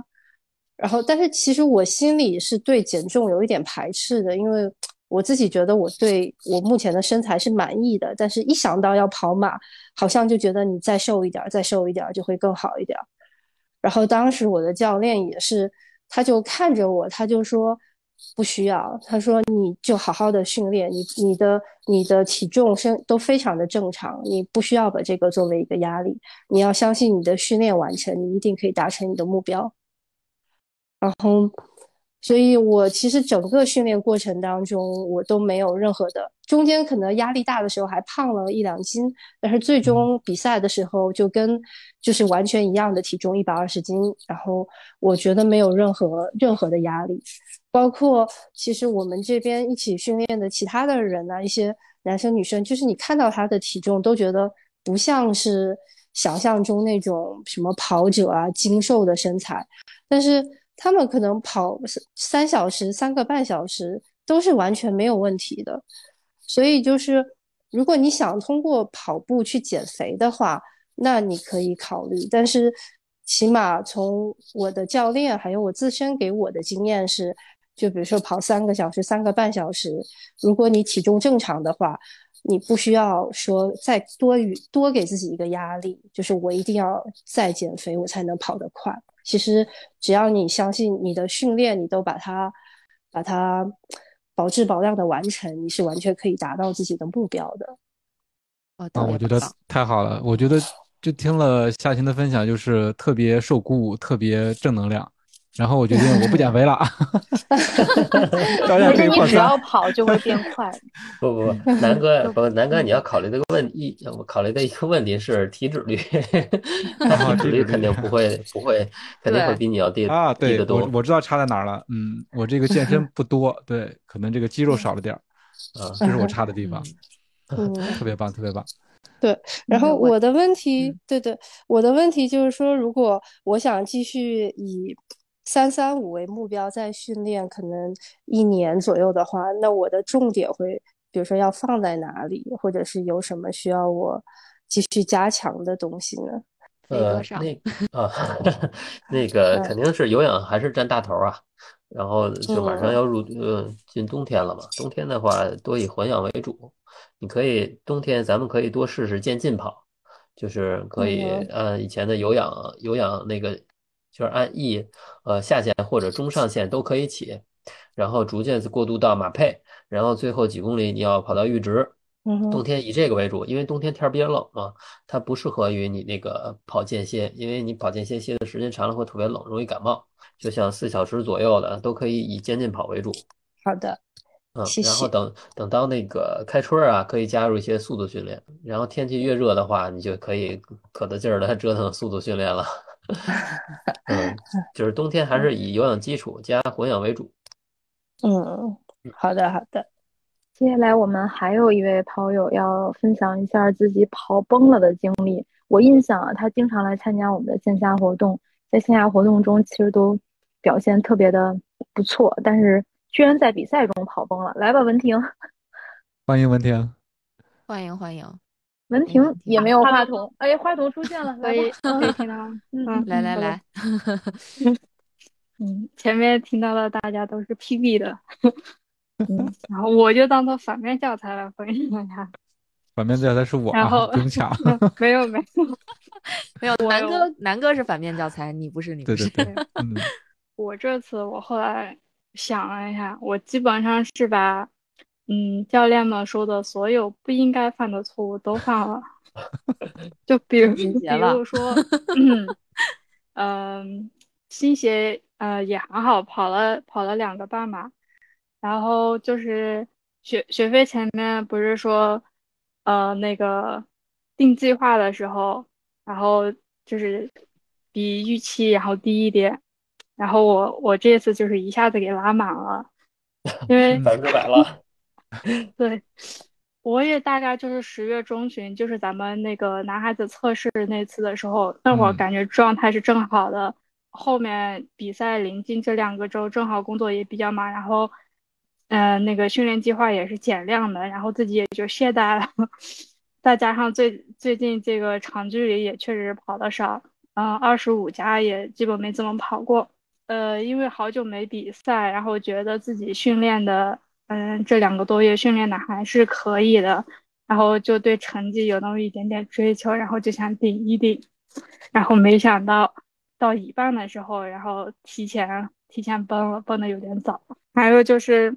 因为那个赛前没有找好司徒嘛，然后我就是想要不半路上捡一个，然后，然后，然后，牛力华是的，呃，大概六七公里的时候，然后我就觉得后面有个人一直跟着我，然后他也不超我，被别人捡了，被捡了，对，然后七点五我就吃了第一个胶，然后那会儿。呃，然后他就超过我了，然后我我因为他前面一直跟着我嘛，然后我觉得速度还可以，因为我那会儿也没提速啥的，然后我就想要不就跟一会儿，然后就一直跟着他，然后感觉还行，又反杀了，又不知道，然后到我，然后我计划是呃十公里吃胶，然后二十公里吃胶，然后到十七点五的时候，我觉得。好像有那么一点点累，我要不把这个胶先吃了，然后，然后我吃胶的计划就提前了，然后到二十公里的时候，就觉得有点岔气，就是岔气前是前面已经有对岔气前面是已经有一点的，就是我跟南哥那个体验比较像，总是岔气，但是根据我的历史经验，就是他岔气。四个方向转一轮，然后他就自己好了。但是，但是这一次他就是在右上那个地方，然后他转不过去了，是吧？就邪乎今天。对，然后就 弄得我很难受。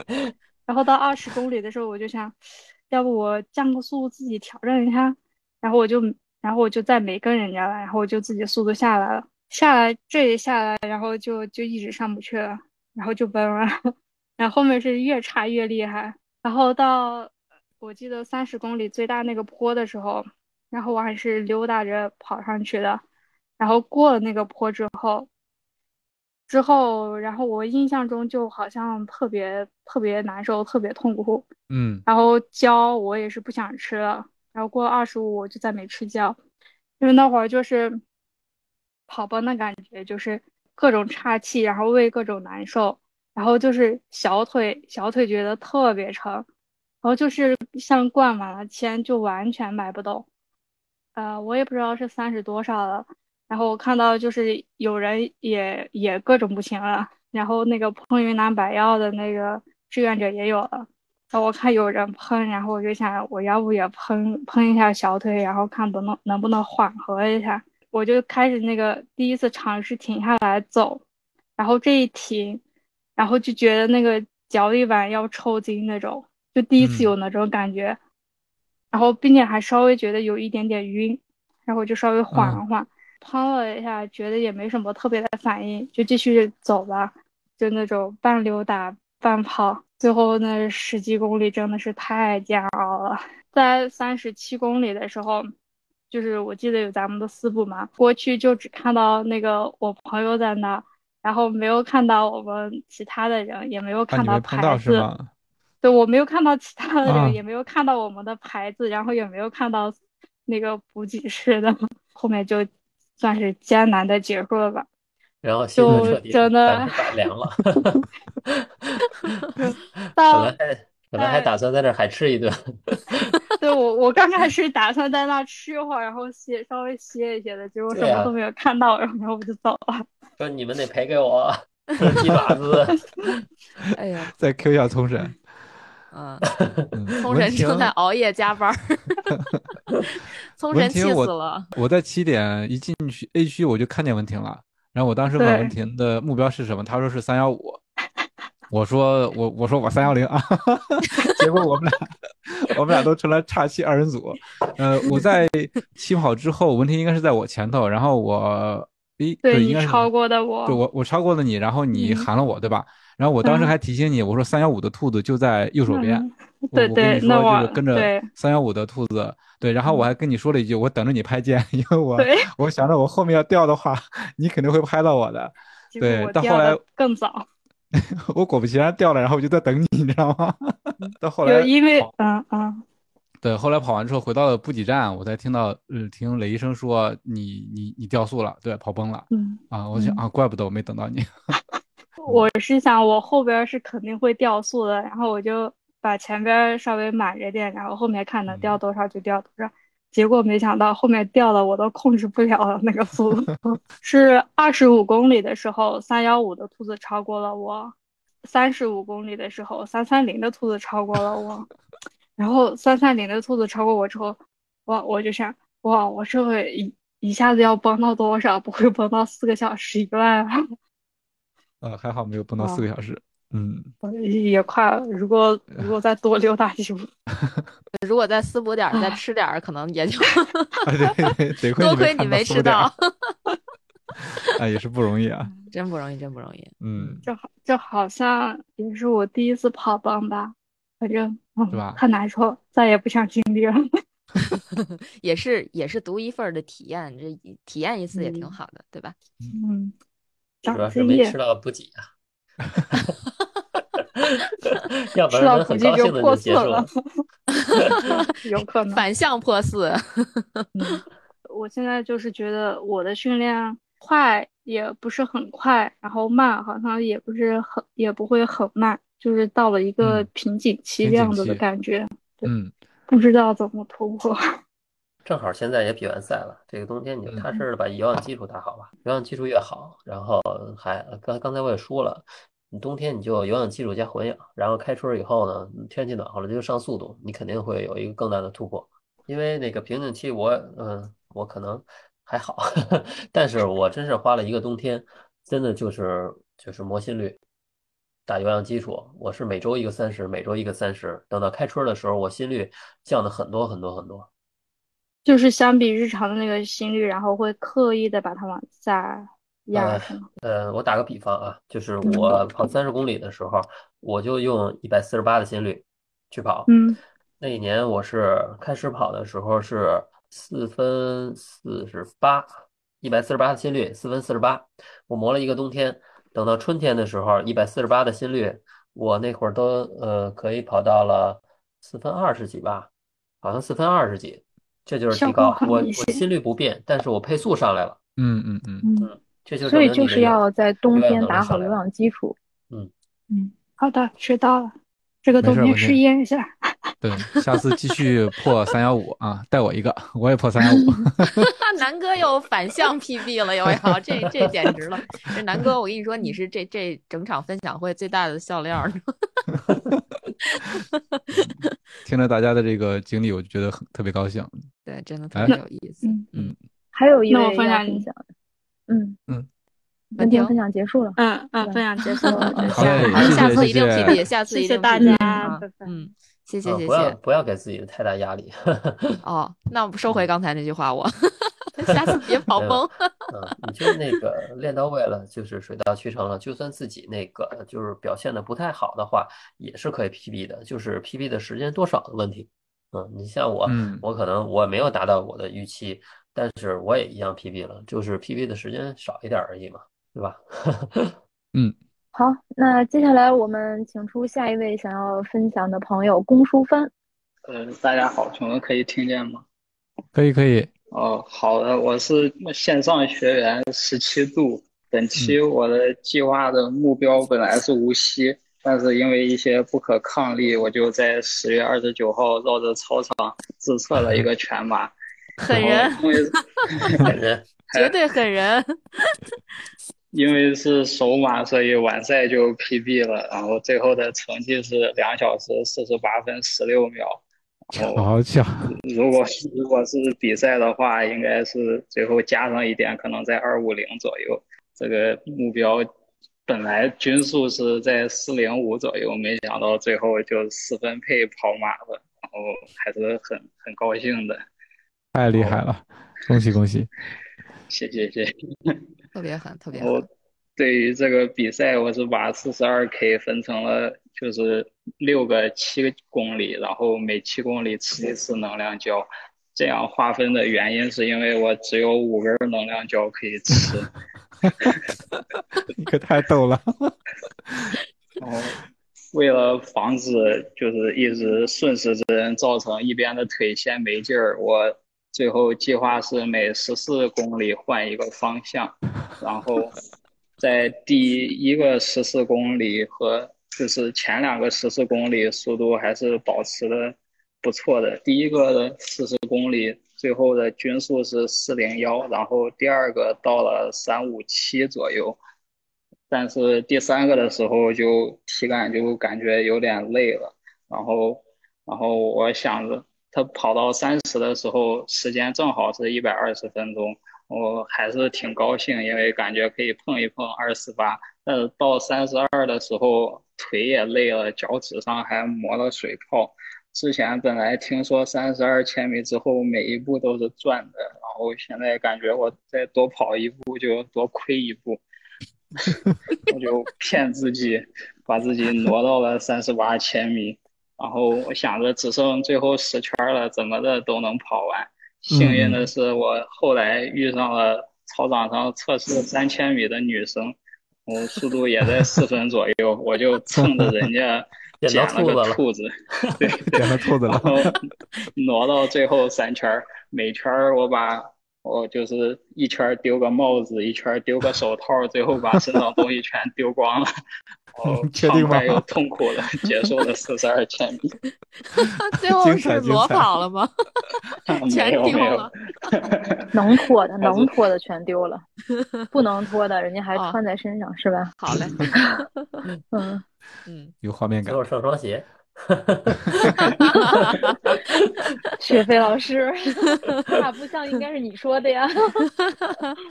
哎呀，太逗了，太逗了。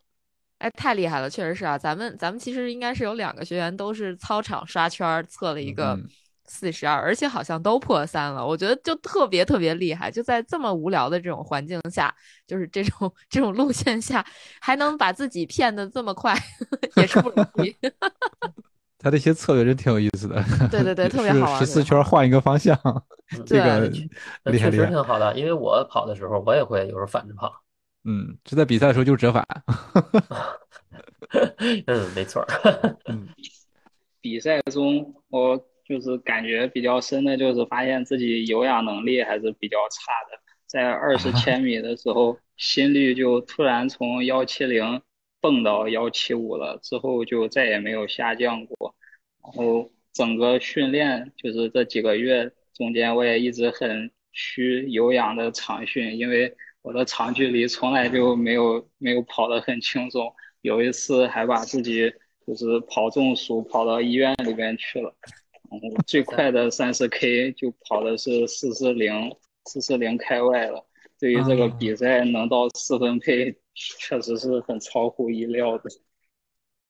然后我想问教练的问题是，就是这几天我在准备冬训的计划，但是对于这个轻松跑我也不是很明白。刚才说要磨心率，那我现在是应该优先维持心率，还是要把速度放在目标易配的上限呢？因为我这几天。这几天跑那个易跑的时候，我发现心率维持在易跑上限的时候，速度好像已经到到阈值的下限了，就就是已经进阈值，呃，就进那个 M 跑的配速了，然后有点有点顶得慌。我我想问一下这个，啊，那你心率心呃心率准吧？应该是准的，就是呃没带心率带，手表测没带心率带，对然后呃心呃心率是多少？心率是幺六零，幺六零肯定不行，幺六零肯定不行，你肯定得往下降。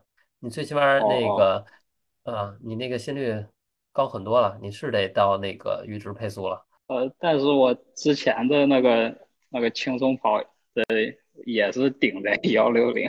呃，一开始可能就不对，呃，要不然就是表的问题啊。就是你跑幺六零心率的时候，你体感怎么样？体感是特难受啊，还是体感就是比较轻松？但是如果跑到十 K 之后的话，会有一点累。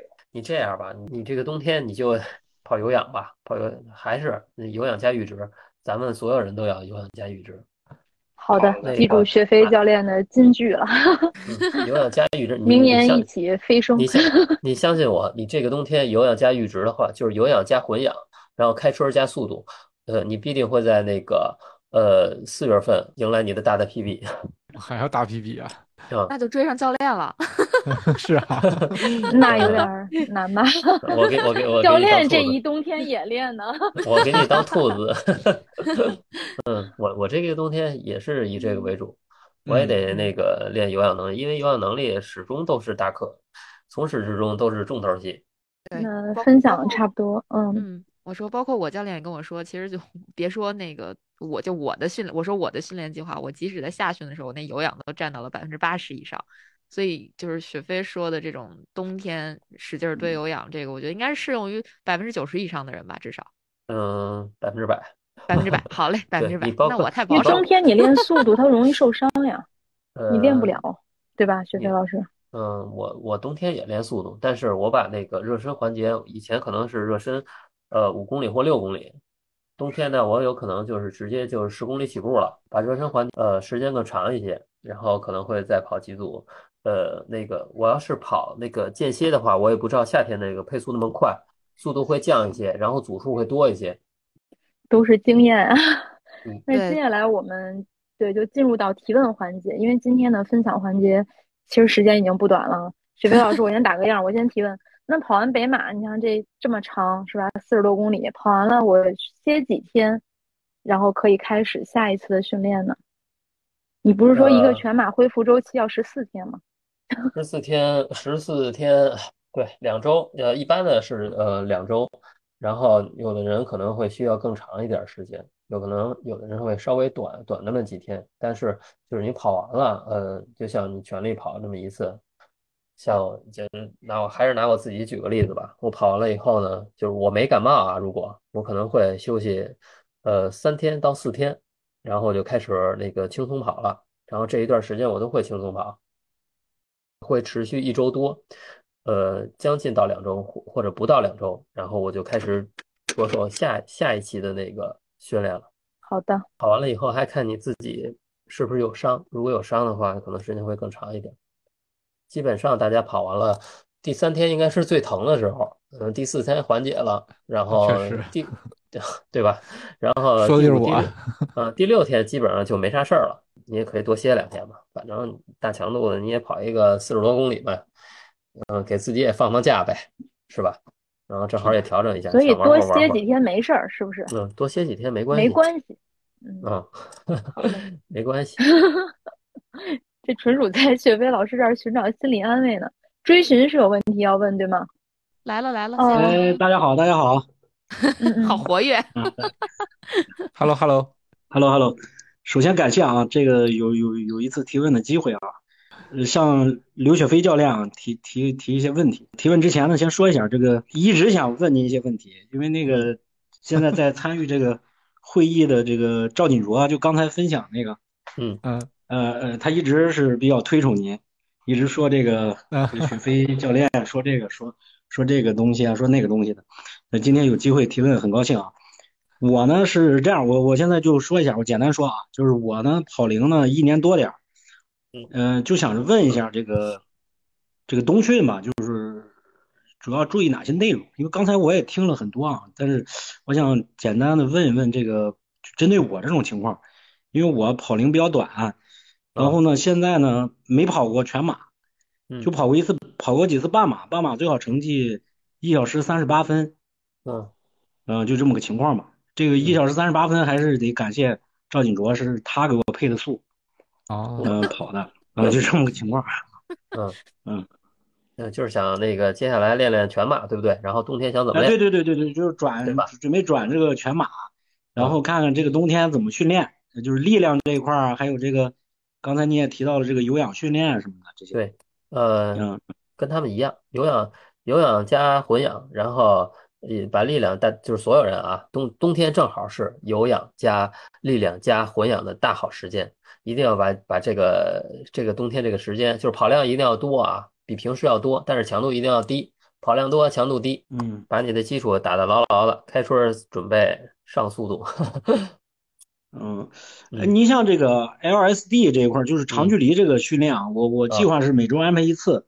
嗯，在这个配速上，我了解啊，就是我通过这个网络这个渠道来了解的，配速呢一般要求是比这个码速，当然我我我理解的码速就是我的半马的配速啊，四分四十多。那么说慢百分之十到百分之二十，匀速的跑个二十多公里。或者说上下浮动十秒左右吧，就是跑个二十多公里、三十公里这样。还有一种跑法呢，就是说，嗯，比方说我跑三十公里，我前二十公里呢围绕在，嗯，就是大概五二零啊、五三零这个样。然后呢，后边一公里，后边那十公里呢，呃，跑到五呃四五零啊或者四四零这样。这您您觉得哪种跑法更更好一点吧？就是说，或者说还有一种跑法就是渐加速，呃，分割成四个配速段。呃，就是你你自己配速期间你自己能找到，对不对？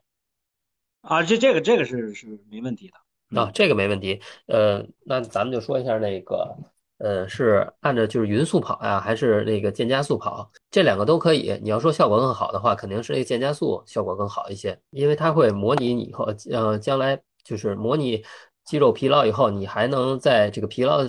这种情况下，把速度再提起来，当然是这种会更好一些。我那会儿说的是混氧跑，混氧跑的就是以渐加速为主，是这种天气冷嘛，呃，也不容易那个感冒，所以这种会更适合冬天一些。呃，这因为你长距离和那个单纯的练混氧的那个呃训练，这是要分开的。可能你那个平时就是渐呃渐加速的 L S E 啊，开始会一区的下限，然后跑到一区的中线。然后跑到一期的上限，最后儿你可能在呃两公里再再冲一下，呃是没问题的。但是如果要是你练那个混氧的话，你可能就得起步，有可能是中线或者上线了。跑完了，呃，跑完跑几公里以后呢，你还得往上提，应该提到马配了，然后再往上提，一定要提到你的那个 T 区间了，能理解吧？能能理解，能理解。嗯嗯，教科书般的理解，这个跟那个我了解的都。差不多，但是但是您这个经验分享的肯定是要更真切一些。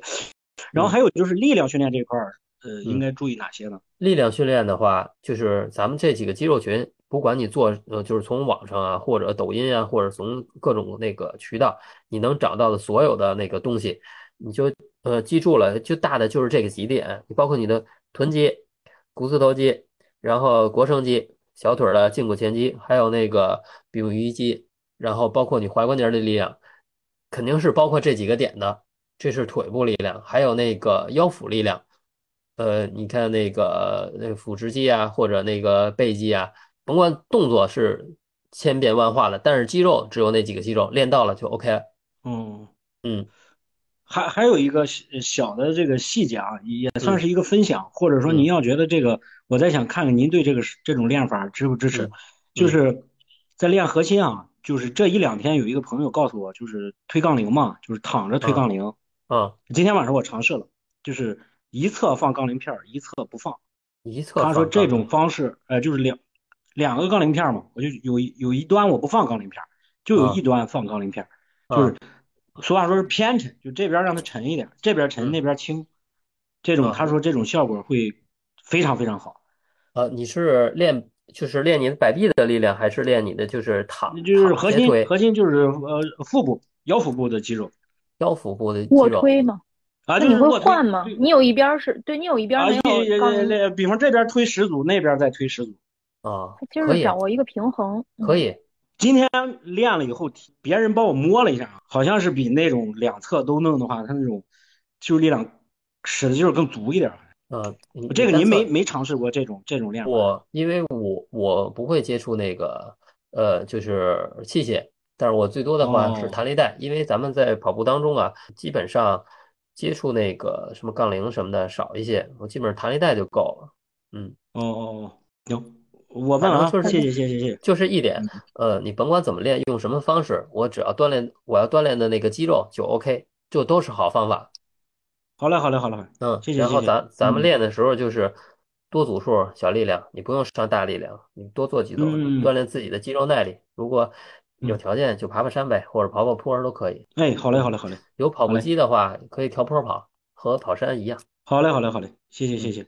嗯嗯。接下来我替咱们群里的曲靖问一个问题啊，他要问说，从头练起的人，增量如何逐步提高？是每周按百分比增加呢，还是说每个月增加多少量？来吧，雪飞老师。啊。这个是问题可多了，后边还有呢，后边还有好多呢。今天叫榨干飞哥，辛苦教练。对，好吧，那个就是理论上是说是可以，那个理论上说啊，教科书是说是可以，那个是按每周啊、每个月百分之多少去练。实际上，我觉得有的时候你是可以多加一点的，还是看自身的承受能力。你不用死套那个公式，说我这周跑了十公里，然后下周要增加百分之，要不增加百分之二十，我跑到十二啊，或者什么的。你你可能体能比别人还要好一些，下周我就可以跑到十五。嗯，看状态，还是看自己能接受的能力。但是它肯定是一个那个大的范围，说大多数人可可以就按照这么着这个公式去往上套。其实真正到你自己的时候，有可能你不是那个那一部分的人，你也有也有可能是是那一部分的人，所以还是要根据自己的情况去制定训练计划，没有绝对。去试，嗯嗯，就是以这个跑量不影响你正常的学习、生活、工作为准，是吧？嗯，自己边跑边摸索去试一下就可以。你可能我这周我。还有有的人可能就是我天天跑，天天跑，天天跑；有的人就是我一次干一大的。你说你怎么跑？那接下来邓博想要提问：月亮姐、江亮姐好，还有雪飞教练好。好，就是我，我是就是一个一年左右的一个呃小跑者吧。但是除了跑步的同时，我还会偶尔会骑骑那个就是公路赛车。就是我想问一下，像雪飞教练，咱们就是如果说您也有骑行这么一个爱好，就是骑行跟那个，嗯，咱们跑步的一个分配量，因为我身边有一个就是就是比较喜欢骑爱好骑行的人，他就是每一次骑都会骑个一百公里吧，每天那么骑，然后他跟我说他那个一是不伤膝盖，二是能那个。呃，锻炼上锻炼腿部肌肉，但是他他是他之前也跑那个跑那个跑步，但是因为某些原因受伤了就没跑。他之前跑步那会儿也是成绩也还行吧，那个全马在大概四个小时吧，第一次跑。然后所以说，我想问一下，就是咱们有没有这个分配上有没有什么经验呀？对，然后因为就是平时加上还有可能还有个工作，呃，就现在感觉每天既要工作还要上那个还要跑步，就已经已经快榨干自己了。是这样，你要明确你自己要干嘛。我是把它当做爱好玩呢。我还是要将来要，可能我要骑行，要把这个骑行要骑到一个什么水平，或者我说跑步要把跑步那个跑到一个水平，是看自己还是自己玩。你玩的话呢，无所谓了。我想这周我去骑一百公里，OK，我就去骑一百公里。我这周就有精力，我还能再跑步，我就跑跑步。如果要没精力的话，我就不跑了。主要是看自己。他没有一个说，呃，你每周我要骑多少，我每周要去跑多少，而且你也不是为了就是专门练铁三，因为我身边的朋友也有练铁三，他们那个经常在南海的外围嘛，一骑骑一百公里，然后每周还得要跑步。我身边那大爷是可无敌了，每天骑车，骑完车跑步，跑完步然后去二环边上那护城河里边游泳去，太狠了。啊，铁三大爷呀，可厉害了！那个那大哥铁三很厉害，他跑全马好像也破三了吧？骑一百公里，平均配速是三十八吧？骑自行车一百公里平均配速，哇，很厉害。嗯。业余还是蛮厉害的。其实我记得，嗯，对我记得飞哥在 PP 计划开始的时候跟李雪说的，就是如果你要是有一个跑步的目标，那可能其他的运动你就要放一放了。那如果说其实你没有什么目标，就是单纯的把这个跑步当成健身，嗯，那其实是可以兼顾其他运动的，你就都可以玩一玩嘛，是吧？嗯，对，飞哥，嗯，就是雪飞将来，我还有一个问，就是一个小目标，就是呃，因为目前我现在个人是大概能。呃，就是跑半马是没有什么问题的。然后我自己定了一个小目标，就是在一月，就是春节那几天、元旦那几天，我想自己在南海子公园自测一个全马，就是目标只要能在那个，比如说北马的关门时间，好像是六个小时还是七个小时之前跑完就算胜利。您看这就是这么一个两个月的一个时间跨度，能从二十公里到四十公里吗？可以啊，因为你二十公里，二十公里你完成的时候，呃，你体感是怎么样的？然后配速是怎么样的？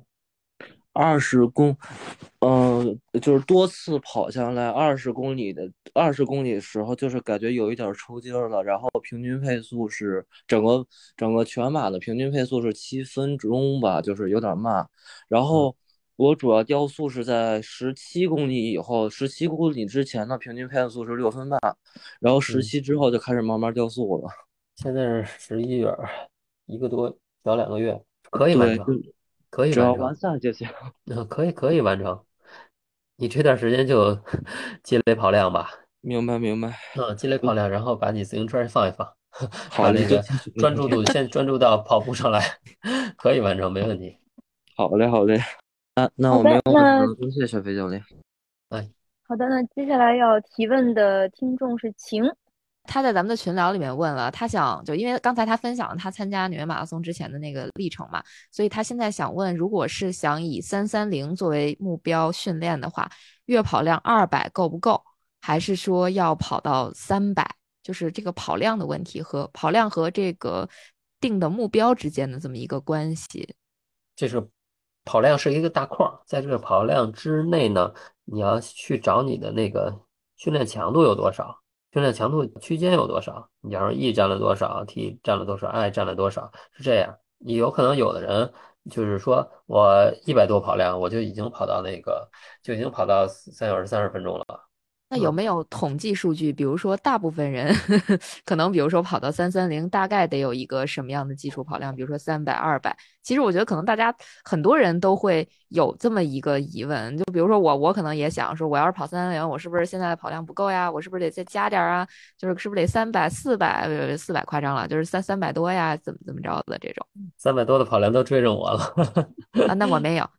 最起码你得你你这个你这个跑量低配。你怎么着？这一周你得大于一个全马的那个跑量吧？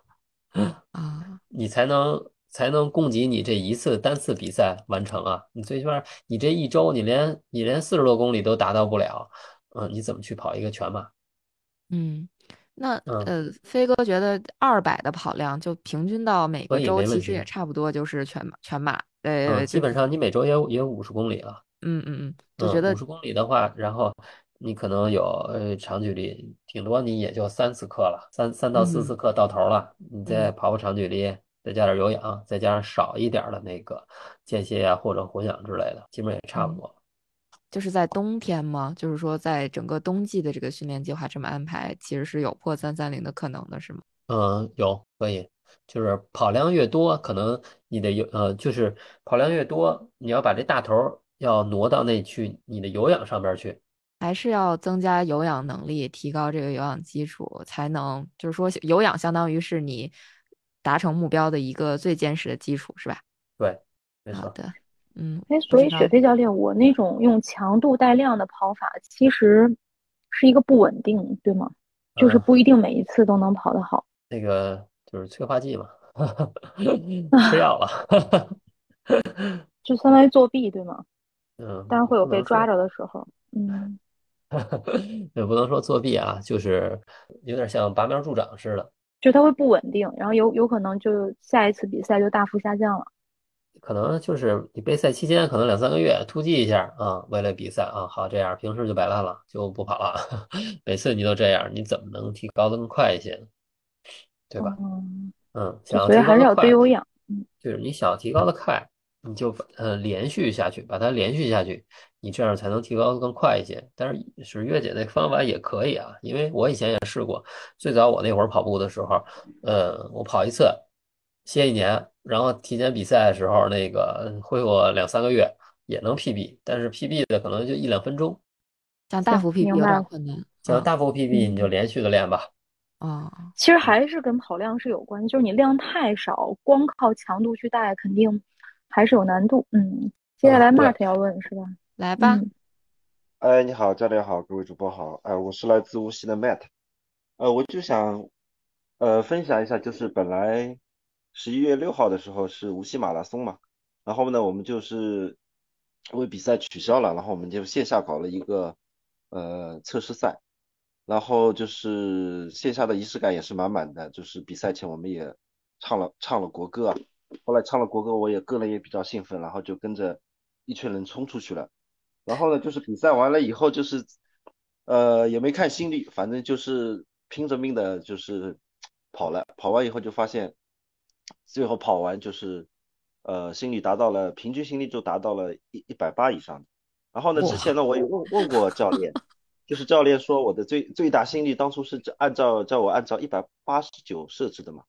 我就想问问，呃，而且我之前也问过嘛，老教练老师说我跑跑得太快嘛，把什么呃 T 跑跑跑跑成了 I 跑啊 M 跑，跑成了 T 跑。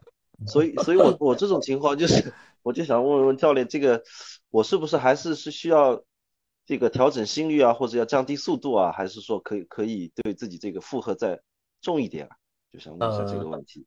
就是你现在需要借一根心率带，然后去按照你之前的，就是带着心率带，带着心率带，然后然后那个心率一百八十多。对。那你难受不难受？难难。顶是肯定是顶的，因为比较兴奋嘛。呃，嗯，你从你跑了四十多公里，从头顶到尾，一百八十多心率。呃，二十公里是二十公里的测试啊，二十公里还二十公二十公里还好。我说你要是顶全嘛一百八的心率，你赶上那谁了？赶上李子成了。那个你最大心率测过吗？对，给你定的是一百八十九，是吧？对。那其实你的那个最大心率，我觉得应该不止一百八十九。肯定不止。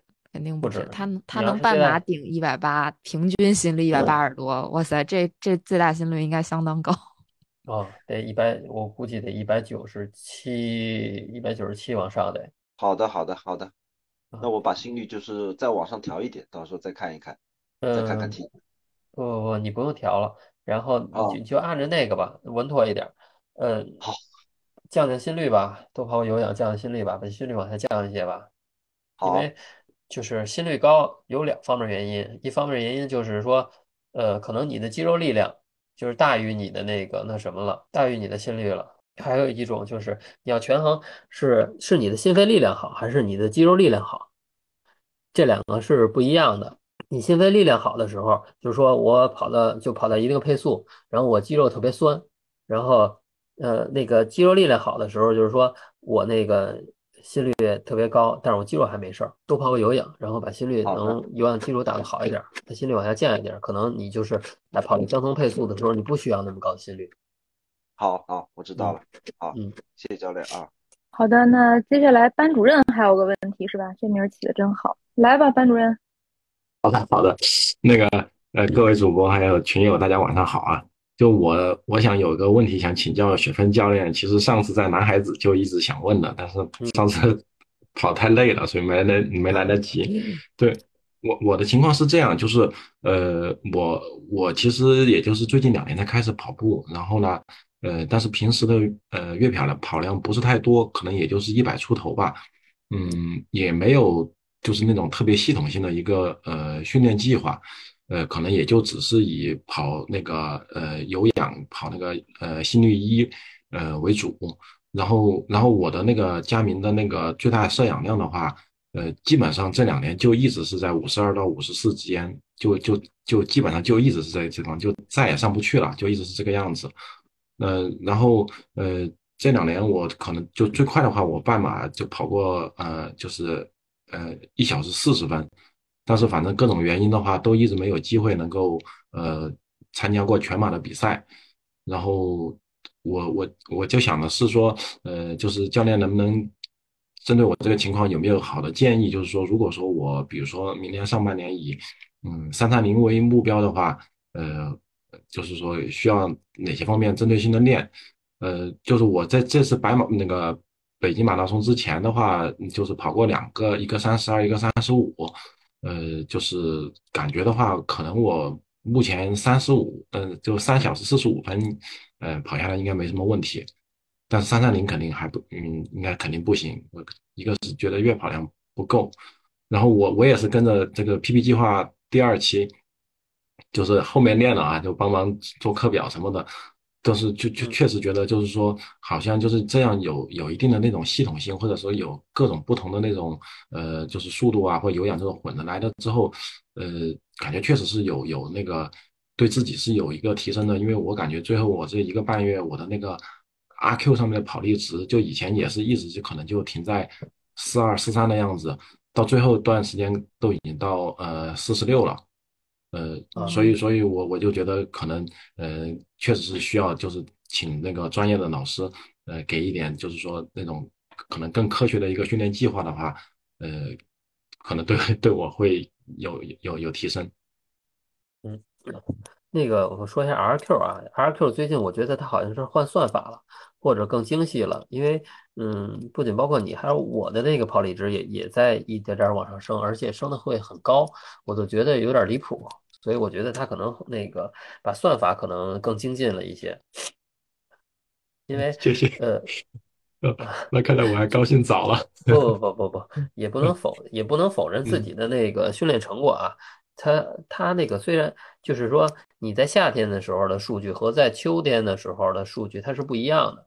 你夏天的时候数据 RQ 的值它肯定不会升的特别高，而且可能会维持或者下线。等等凉快的时候。嗯，你 RQ 值它就会，它就是会增高的。就是咱们刚入营的时候，我就说过，咱们先把定了一个可行，就是能达到的目标。我觉得三四，呃，三四五达到三三零，十五分钟还是可行的。然后咱不是把那个各个区间啊，EM、TIR 区间不都给了吗？接下来你这个冬天需要干的，需要干的什么？就是我肯定 E 还是以 E 为主。接下来就是混氧了呗，混氧我就把 M 和 T，M 和 T 去多跑一些，就是在那个渐加速中把它们加进去。就是我前面老说的是混氧，这个冬天要练它，所以你要多跑这些。等开春的时候，你再加入点 E，这不是加入一点爱，爱跑，我觉得是没问题的。就就就是我可能就是说不能是老是跑 E，就是还是把那个呃 M 和 T 得就是混着，就是多穿插安排一些。这个速度的是吧？对，就是你平时呃，你可以那个呃，就有空的时候，嗯，跑跑 E，然后你拿出一天或者两天来，咱们去那个去把这个 E 啊 M T 给它揉到一节课里边。假如说我跑一个十八公里，跑一个十八公里的混氧，我可能前嗯三到四公里去跑一个 E，然后中间大头我会拿出那个呃，假如说是十公里吧，我会拿出十公里去跑 M，然后最后边几公里我去跑 T，去给它划分一下。好的，好的，好的，谢谢教练。嗯，我就我就打一比方啊，就是咱们混氧可以这么跑。好的，感谢今天有这么多人陪伴我们度过了两个多小时的时光。今天雪飞教练在感冒的情况下也是全力输出啊，说的比自己在小红书上说的还要多，所以大家可以去关注他的小红书“流言蜚语”。刘就是文刀刘，后面别给我推广，还有拒绝推广的。那你为什么要做小红书啊？你做小红书不就是为了给大家看的吗？还不让我说？我就没事发，我就我就没事发着玩的。关注关注，那个大家有就是学飞的飞，就是有什么问题的话，你直接加个微信，然后有时间我就给你回了。你这么随和呀？可以加微信的你啊。但是在节目里报你微信号不合适，限咱们群的啊，咱们的听众，跟跟群里边发，跟群里边加我一样，我没设置权限。行，还是要把宝藏学费捂住，要不然以后我再问你问题的时候，你就该回复的慢了。开玩笑，开玩笑，就是大家还是该关注关注啊，该加加。那我们今天的 PP 计划就要结束了啊，还有人要问是吗？来，那最后一个来吧，最后一个了，今天来的都来着了，来。来是谁在刚才开麦说话？我也没听见，是猪爸爸吗？哎，刚才谁开麦了？谁要问问题？是恶作剧吗？哎，什么情况？啊，小熊。那这样吧，留言留言吧。是小熊吗？是刚才是小熊群里说是我。哦，小熊，那小熊说呀，开麦啊。小熊是不是就是要问那个交叉训练的问题？因为小熊也骑车。小熊就私聊吧。我有小熊微信，对小熊，对对小熊就私聊了。今天因为确实是大家已经共同度过了一个夜晚，对，就特别开心。那这一季的 PP 计划也就结束了。哇，是不是要唱一下《难忘今宵》？那特别感谢啊，大家这一季节目的陪伴，也期待下一季我们还能够再相遇。感谢大家一起听，一起跑，一起 PB。那今天的节目就是这样了，再见。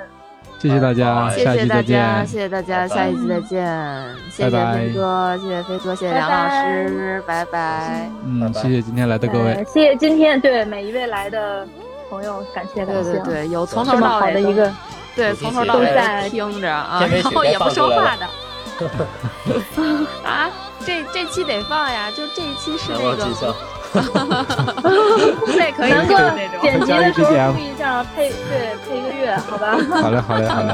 最后难忘今宵。嗯，晚安吧，拜拜，拜拜，晚安，谢谢大家，拜拜，谢谢，拜拜。